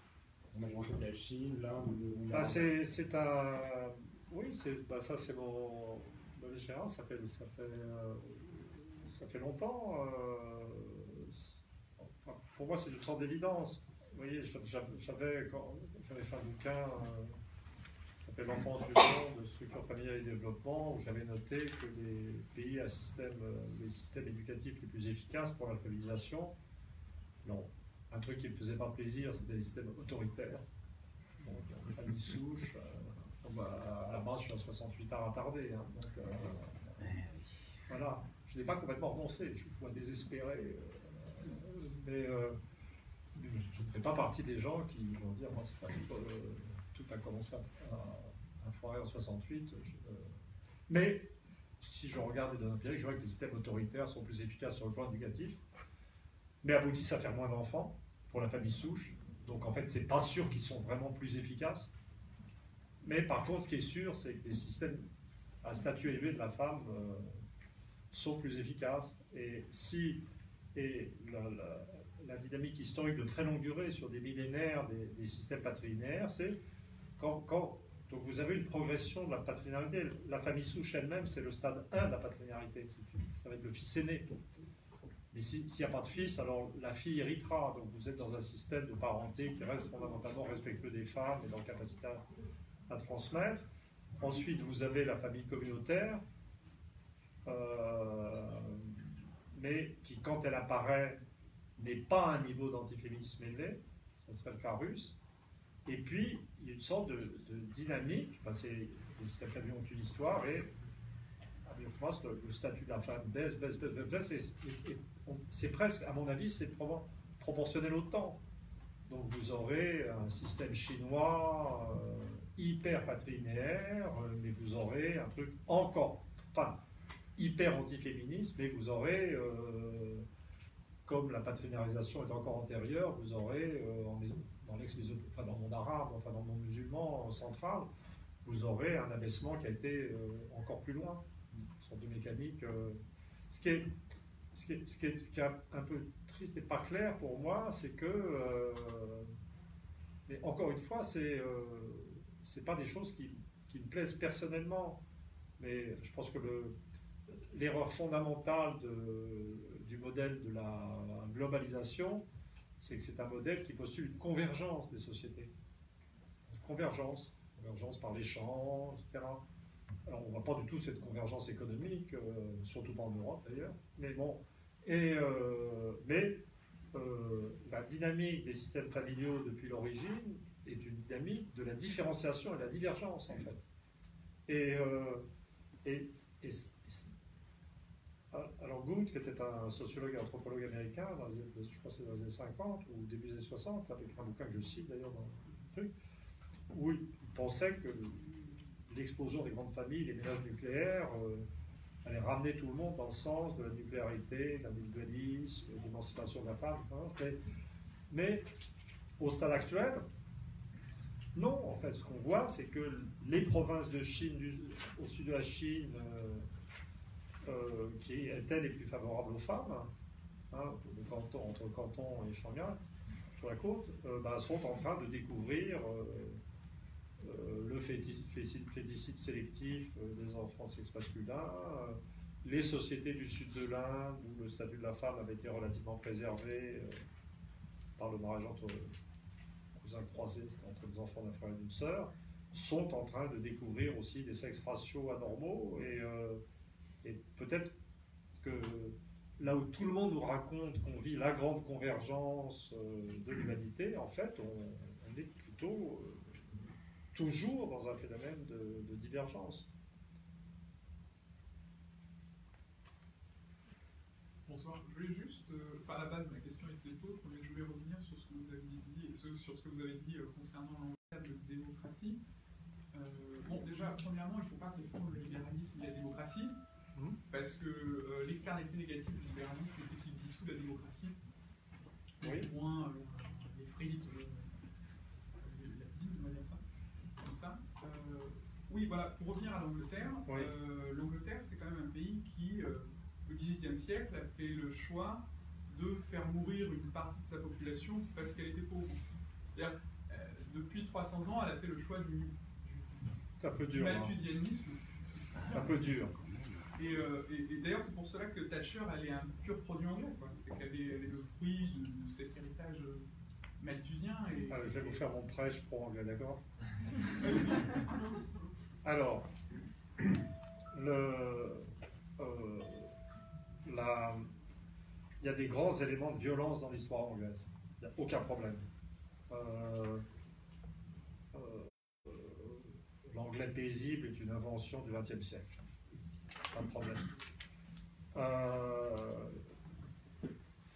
le- les enclosures, enfin, c'est-à-dire le déracinement de la paysannerie, euh, avec ou sans acte du Parlement, c'était euh, un processus d'une violence inouïe, la liquidation de la classe ouvrière sous Thatcher, c'est un processus d'une d'une grande violence, il n'y a pas de problème. L'Amérique a montré qu'elle était capable de faire, si on peut dire, que- comme sa maman, euh, avec la du monde ouvrier. Ça, c'est une chose, mais euh, la chose qu'on perd de vue, euh, je dirais particulièrement sur des Français, c'est l'extraordinaire euh, flexibilité en un sens plus général qu'on observe dans l'histoire anglaise. C'est-à-dire que, et dans l'histoire américaine, c'est-à-dire que les, je, pense que c'est lié, vais partir de l'explication, c'est-à-dire que le, la famille nucléaire, que j'appelle absolue, permet des ruptures générationnelles. Euh, euh, et donc des, des changements d'orientation euh, qui nous rendent perplexes. En- moi, j'ai commencé à, à sentir le truc d'abord sur des partir de choses culturelles. C'est-à-dire que vous êtes dans la littérature française. Et vous lisez la littérature française du XXe siècle. Euh, Bon, il y a des mecs que vous connaissez. Vous allez au XIXe siècle, vous allez dans Stendhal, dans Balzac. euh, vous avez toujours l'impression de reconnaître les mecs. euh, hein.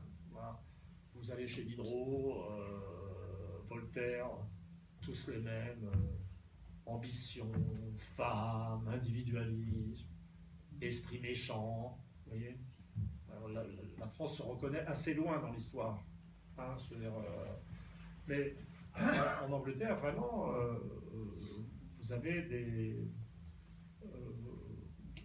phases où vous partez d'anglais qui sont bah, d'abord catholiques au départ, et puis vous avez une révolution qui devient protestante lentement, mais qui devient une vraie révolution puritaine, protestante, et- avec décapitage de rois, transformation des mœurs très sévère, et puis ensuite vous allez, hop, vous repassez dans une Angleterre plus relaxe, euh, sur le plan des mœurs, parce que c'est l'Angleterre qui va devenir très dure sur le plan des... euh, euh, sur, le, plan économique, et puis au 19e siècle, repoussée protestante, au moins dans tout le nord de l'Angleterre, on, a des recensements religieux, et puis ensuite autre chose, il y a une sorte de, de- de flexibilité. Mais dans cette fle- flexibilité, il y a aussi un rapport flexible à l'État.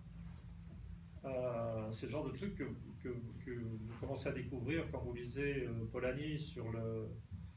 euh, C'est-à-dire que l'État. euh, en fait, on, nous apprend que c'est Bismarck et les Allemands qui ont inventé la Sécu. Hein c'est juste pas vrai. C'est juste pas vrai. Les lois sur les pauvres. ça, ça a été découvert par les gens avec qui je travaillais à Cambridge, qui se demandaient comment la famille nucléaire anglaise pouvait fonctionner. Qu'est-ce qu'on faisait des vieux et des orphelins? Et en fait, il y avait, en fait une gestion euh, financière par les paroisses. euh, et vous aviez des proportions incroyables de gens qui, au 16e, 17e, 18e siècle, étaient. euh, il y avait des vieux qui touchaient l'équivalent euh, d'un salaire d'ouvrier agricole. euh, donc vous aviez une sécu. Donc les Anglais, c'est aussi. On dit les Anglais, c'est les gens qui ont inventé le capitalisme, mais en fait, c'est eux qui ont inventé la sécu aussi. Donc ils vont avoir des phases très très libérales, très très dures, des phases euh, au contraire plus étatistes.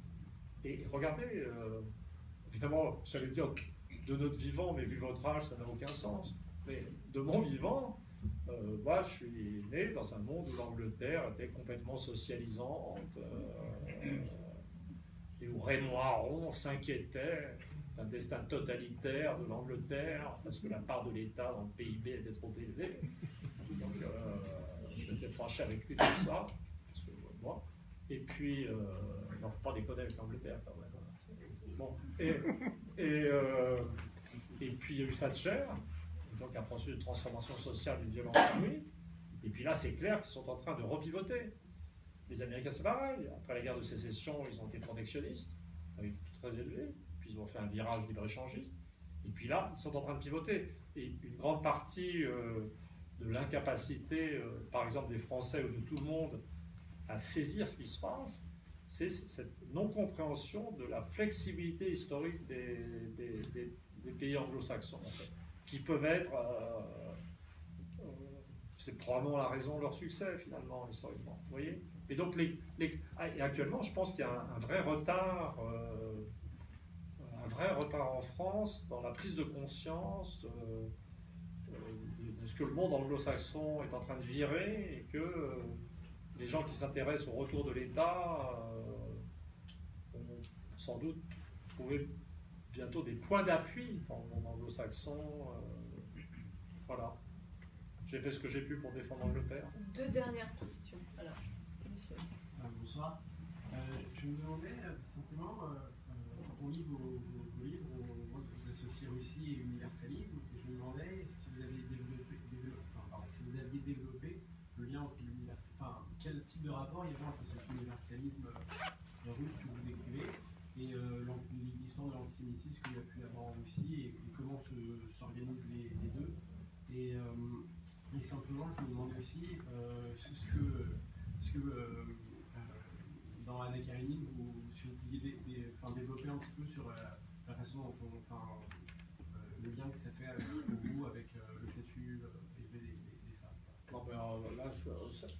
C'est un peu loin, mais je me souviens juste que euh, j'avais eu cette sensation euh, en lisant. De toute façon, c'est les femmes de la haute, là. Hein.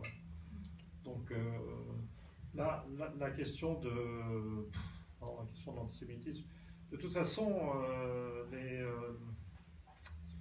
les juifs dans l'espace de la Russie tsariste, ils étaient pour l'essentiel pas tellement en Russie. C'était plutôt en Ukraine, dans les Pays-Bas, c'est les Ukrainiens qui étaient terribles, qui étaient au contact, si on peut dire. Donc, euh, euh, j'ai pas. Euh, le, communisme a été quand même aussi l'intégration des Juifs dans l'histoire russe. Hein. Je ne veux pas. Je ne veux pas avoir l'air d'être un type qui dit. parler de conspiration judéo-bolchevique mais on a assez accusé. Euh, moi, je me définis comme venant d'une famille judéo-bolchevique. Hein. Donc, euh, j'ai trois grands-parents communistes, euh, deux sur trois juifs, l'autre une anglaise folle. Et je ne vais pas terroriser, mais j'ai pas. C'était une question sans malice. Hein, non, non, mais je, vois bien, je, vois bien d'après votre tête que la question était sans malice, mais je veux dire, euh, des pays sans antisémitisme, euh, j'en connais pas, mais mon premier réflexe ne serait pas, euh, malgré le départ des juifs russes lors de l'effondrement du communisme, je veux dire, honnêtement, il y a tellement d'autres pays où, à regarder où c'était plus grave que, vous voyez, je n'ai pas une vision de la Russie comme spécialement antisémite personnellement. Et la toute dernière question.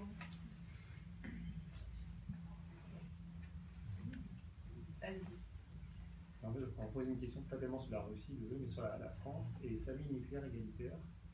Euh, dans l'analyse historique, comment est-ce que vous, expliquez que, contrairement à la France, l'Espagne, si je l'ai bien dit, qui est aux, trois quarts euh, nucléaire égalitaire, n'est pas suivi le même destin ou disons en retard sur de libéralisme, de démocratie par rapport à la France, qui elle-même est dans les décalage justement par rapport aux, aux, Anglais, aux Hollandais ou aux Américains alors, euh, bah, alors d'abord, sur l'Espagne, en Espagne, vous avez, donc vous avez toute la bordure nord qui est souche, hein, euh, Catalogne, euh, Aragon, Pays Basque, jusqu'à la Galice en fait, et même le nord, du Portugal.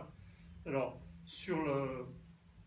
Et puis au contraire, vous aurez ensuite du nucléaire égalitaire, en Andalousie. Quand on regarde sur la carte, la partie nucléaire égalitaire paraît beaucoup plus grosse quand on regarde en termes de taille des populations, euh, c'est beaucoup plus équilibré en fait.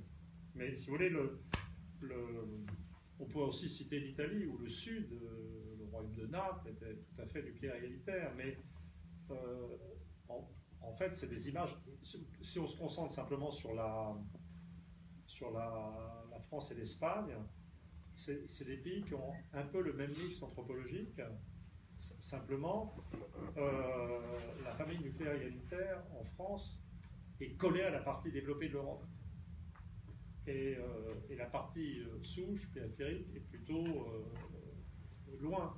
Donc, donc la séquence de développement n'est pas la même. C'est-à-dire que si vous prenez la France du XVIIe ou du XVIIIe siècle, les partis alphabétisés, c'est les partis nucléaires égalitaires. Et c'est le moment de domination maximale de la France du Nord, en fait. Alors que en, Espagne, euh, euh, l'Andalousie, alors déjà l'ensemble de l'Espagne était très attardé parce que plus loin, puisque le catholicisme en lui-même était un frein à l'alphabétisation, mais les régions nucléaires égalitaires sont la partie, la, était, toujours, la partie la moins développée d'Espagne, comme l'Italie du Sud. La, la famille, euh, si, on pense à la France comme système anthropologique, la France n'est pas juste la famille nucléaire égalitaire. Si vous avez la famille nucléaire égalitaire seule, c'est un système qui vous dit euh, liberté. Si vous appliquez de façon mécanique et absolue les principes de liberté et d'égalité, vous avez l'anarchie. Ni Dieu ni maître. C'est bordel, simplement. Et la France n'est pas le bordel. c'est le bordel, et c'est pas le bordel. C'est ça la magie de la France. Je me souviens, j'avais pris il y, a très, très longtemps un pot avec un journaliste américain, mais c'était à la fin des années 80, qui m'a dit ah, ce qu'il aimait bien en France, c'était le mélange de flexibilité et de continuité. donc dans le système France, vous avez un cœur nucléaire égalitaire capable d'un bordel insensé, et puis vous avez une périphérie qui était dominée, mais souche, mais qui produisait de l'ordre. les, les, les Calais de Gastogne, les postiers du Sud-Ouest, euh, les gens qui étaient vous aviez les gens du Nord qui avaient l'idée d'un État pour tout, égal pour tous les individus, et puis vous aviez les gens de l'Occitanie, de la périphérie, qui produisaient des mecs qui étaient capables d'accepter des structures de discipline d'une bureaucratie qui ne peut pas être égalitaire et libérale. Hein, c'était ça. Alors là, je pensais qu'on était passé en mode, comme le développement éducatif des régions périphériques avait été plus rapide, je pensais que la, je pensais que c'était fini, mais euh, là, je suis plutôt sur l'hypothèse, j'en ai parlé l'autre jour à France Culture, d'une culture égalitaire qui aurait migré euh, de façon indifférenciée sur tout le territoire, et puis une culture inégalitaire qui aurait migré vers l'eau de la structure sociale, ce qui expliquerait la polarisation actuelle. C'est des recherches en cours. Euh, mais, ce, qui est clair, c'est que c'est, on, est, on, dû parler de la Russie plutôt. Donc alors, je voudrais dire, conclure, dire un mot euh, sur ce qui est le mot de conclusion de mon chapitre sur la Russie, que la Russie est, une, euh, c'est un, pays qui croit en l'universel, dont, j'estime personnellement la Russie a, été très dure pour les Russes, en fait, mais que quand même, euh, dans l'histoire de l'Europe, il faut admettre un rôle positif je suis désolé, je suis de ces sentimentaux qui se souviennent de Stalingrad, de, ces petites choses. et le lendemain euh, de l'effondrement du communisme, j'ai acheté à mes enfants euh, Alessandro Nevsky, le film. quand même. Euh, voilà. Et donc, mais la, Russie, ce, mélange de, de, communautarisme et de solidité, de capacité, euh, de sacrifice de l'individu de la collectivité, se combinant à un statut élevé des femmes, c'est une anomalie de l'histoire. Il n'y a pas d'autres pays comme ça. C'est un pays bizarre. Donc ça, c'est l'un des deux pays qui a fait une grande révolution universaliste, qui a enflammé la planète et qui était lui-même une bizarrerie anthropologique. Mais la France, c'est une autre bizarrerie anthropologique la révolution universaliste d'avant a été aussi produite par un système bizarre. Ce centre euh, libéral égalitaire, cette périphérie autoritaire égalitaire qui permet à la nation d'exister par son, par son, euh, son ethnocentrisme. Et je vais quand même conclure sur la France, on est sur les Champs-Élysées.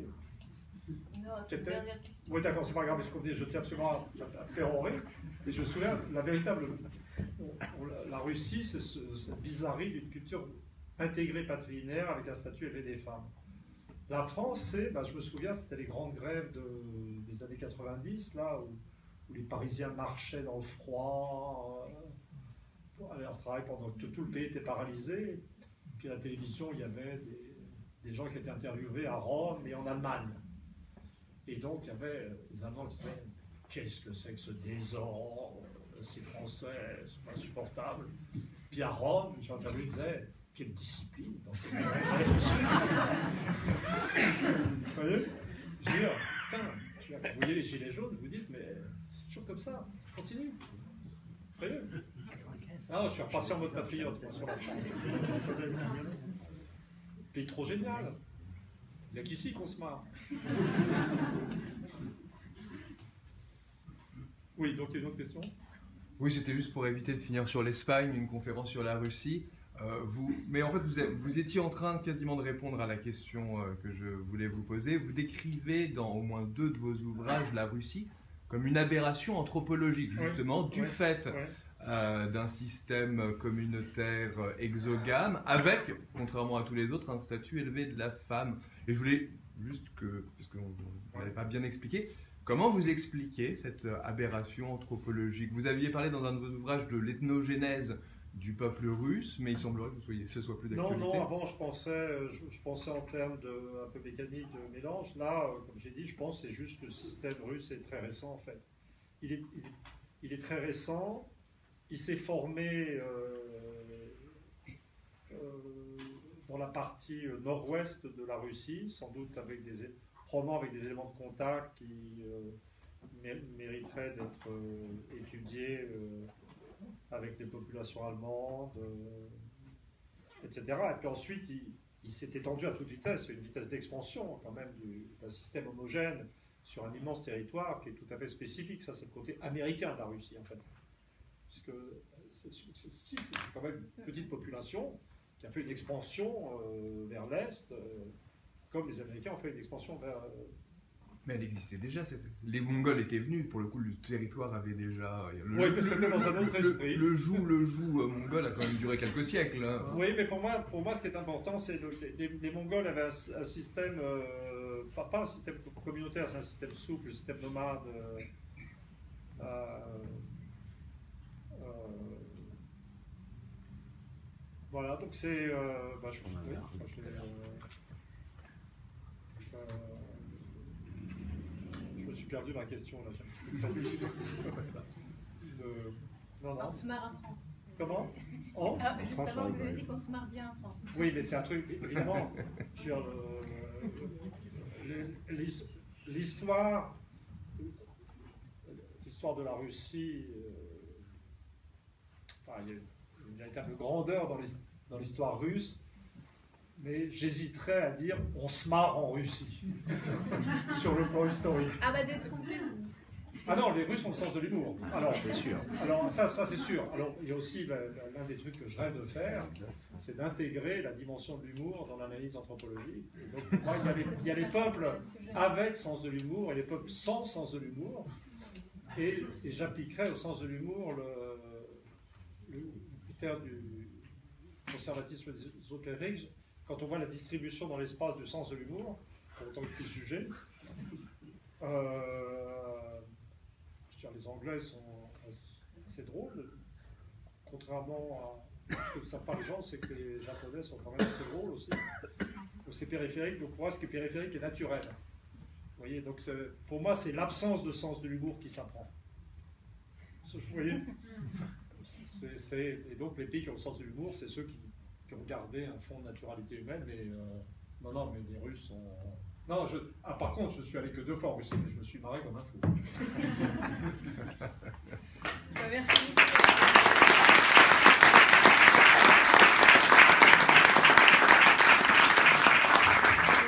Je disais juste, euh, suivez le dialogue.corus sur Twitter, Facebook, euh, site, euh, faites la publicité au dialogue.corus évidemment.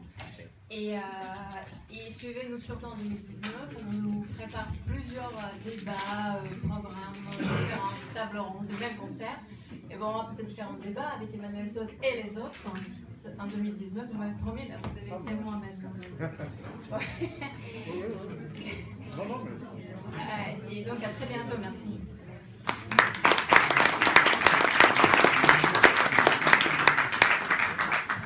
C'est possible.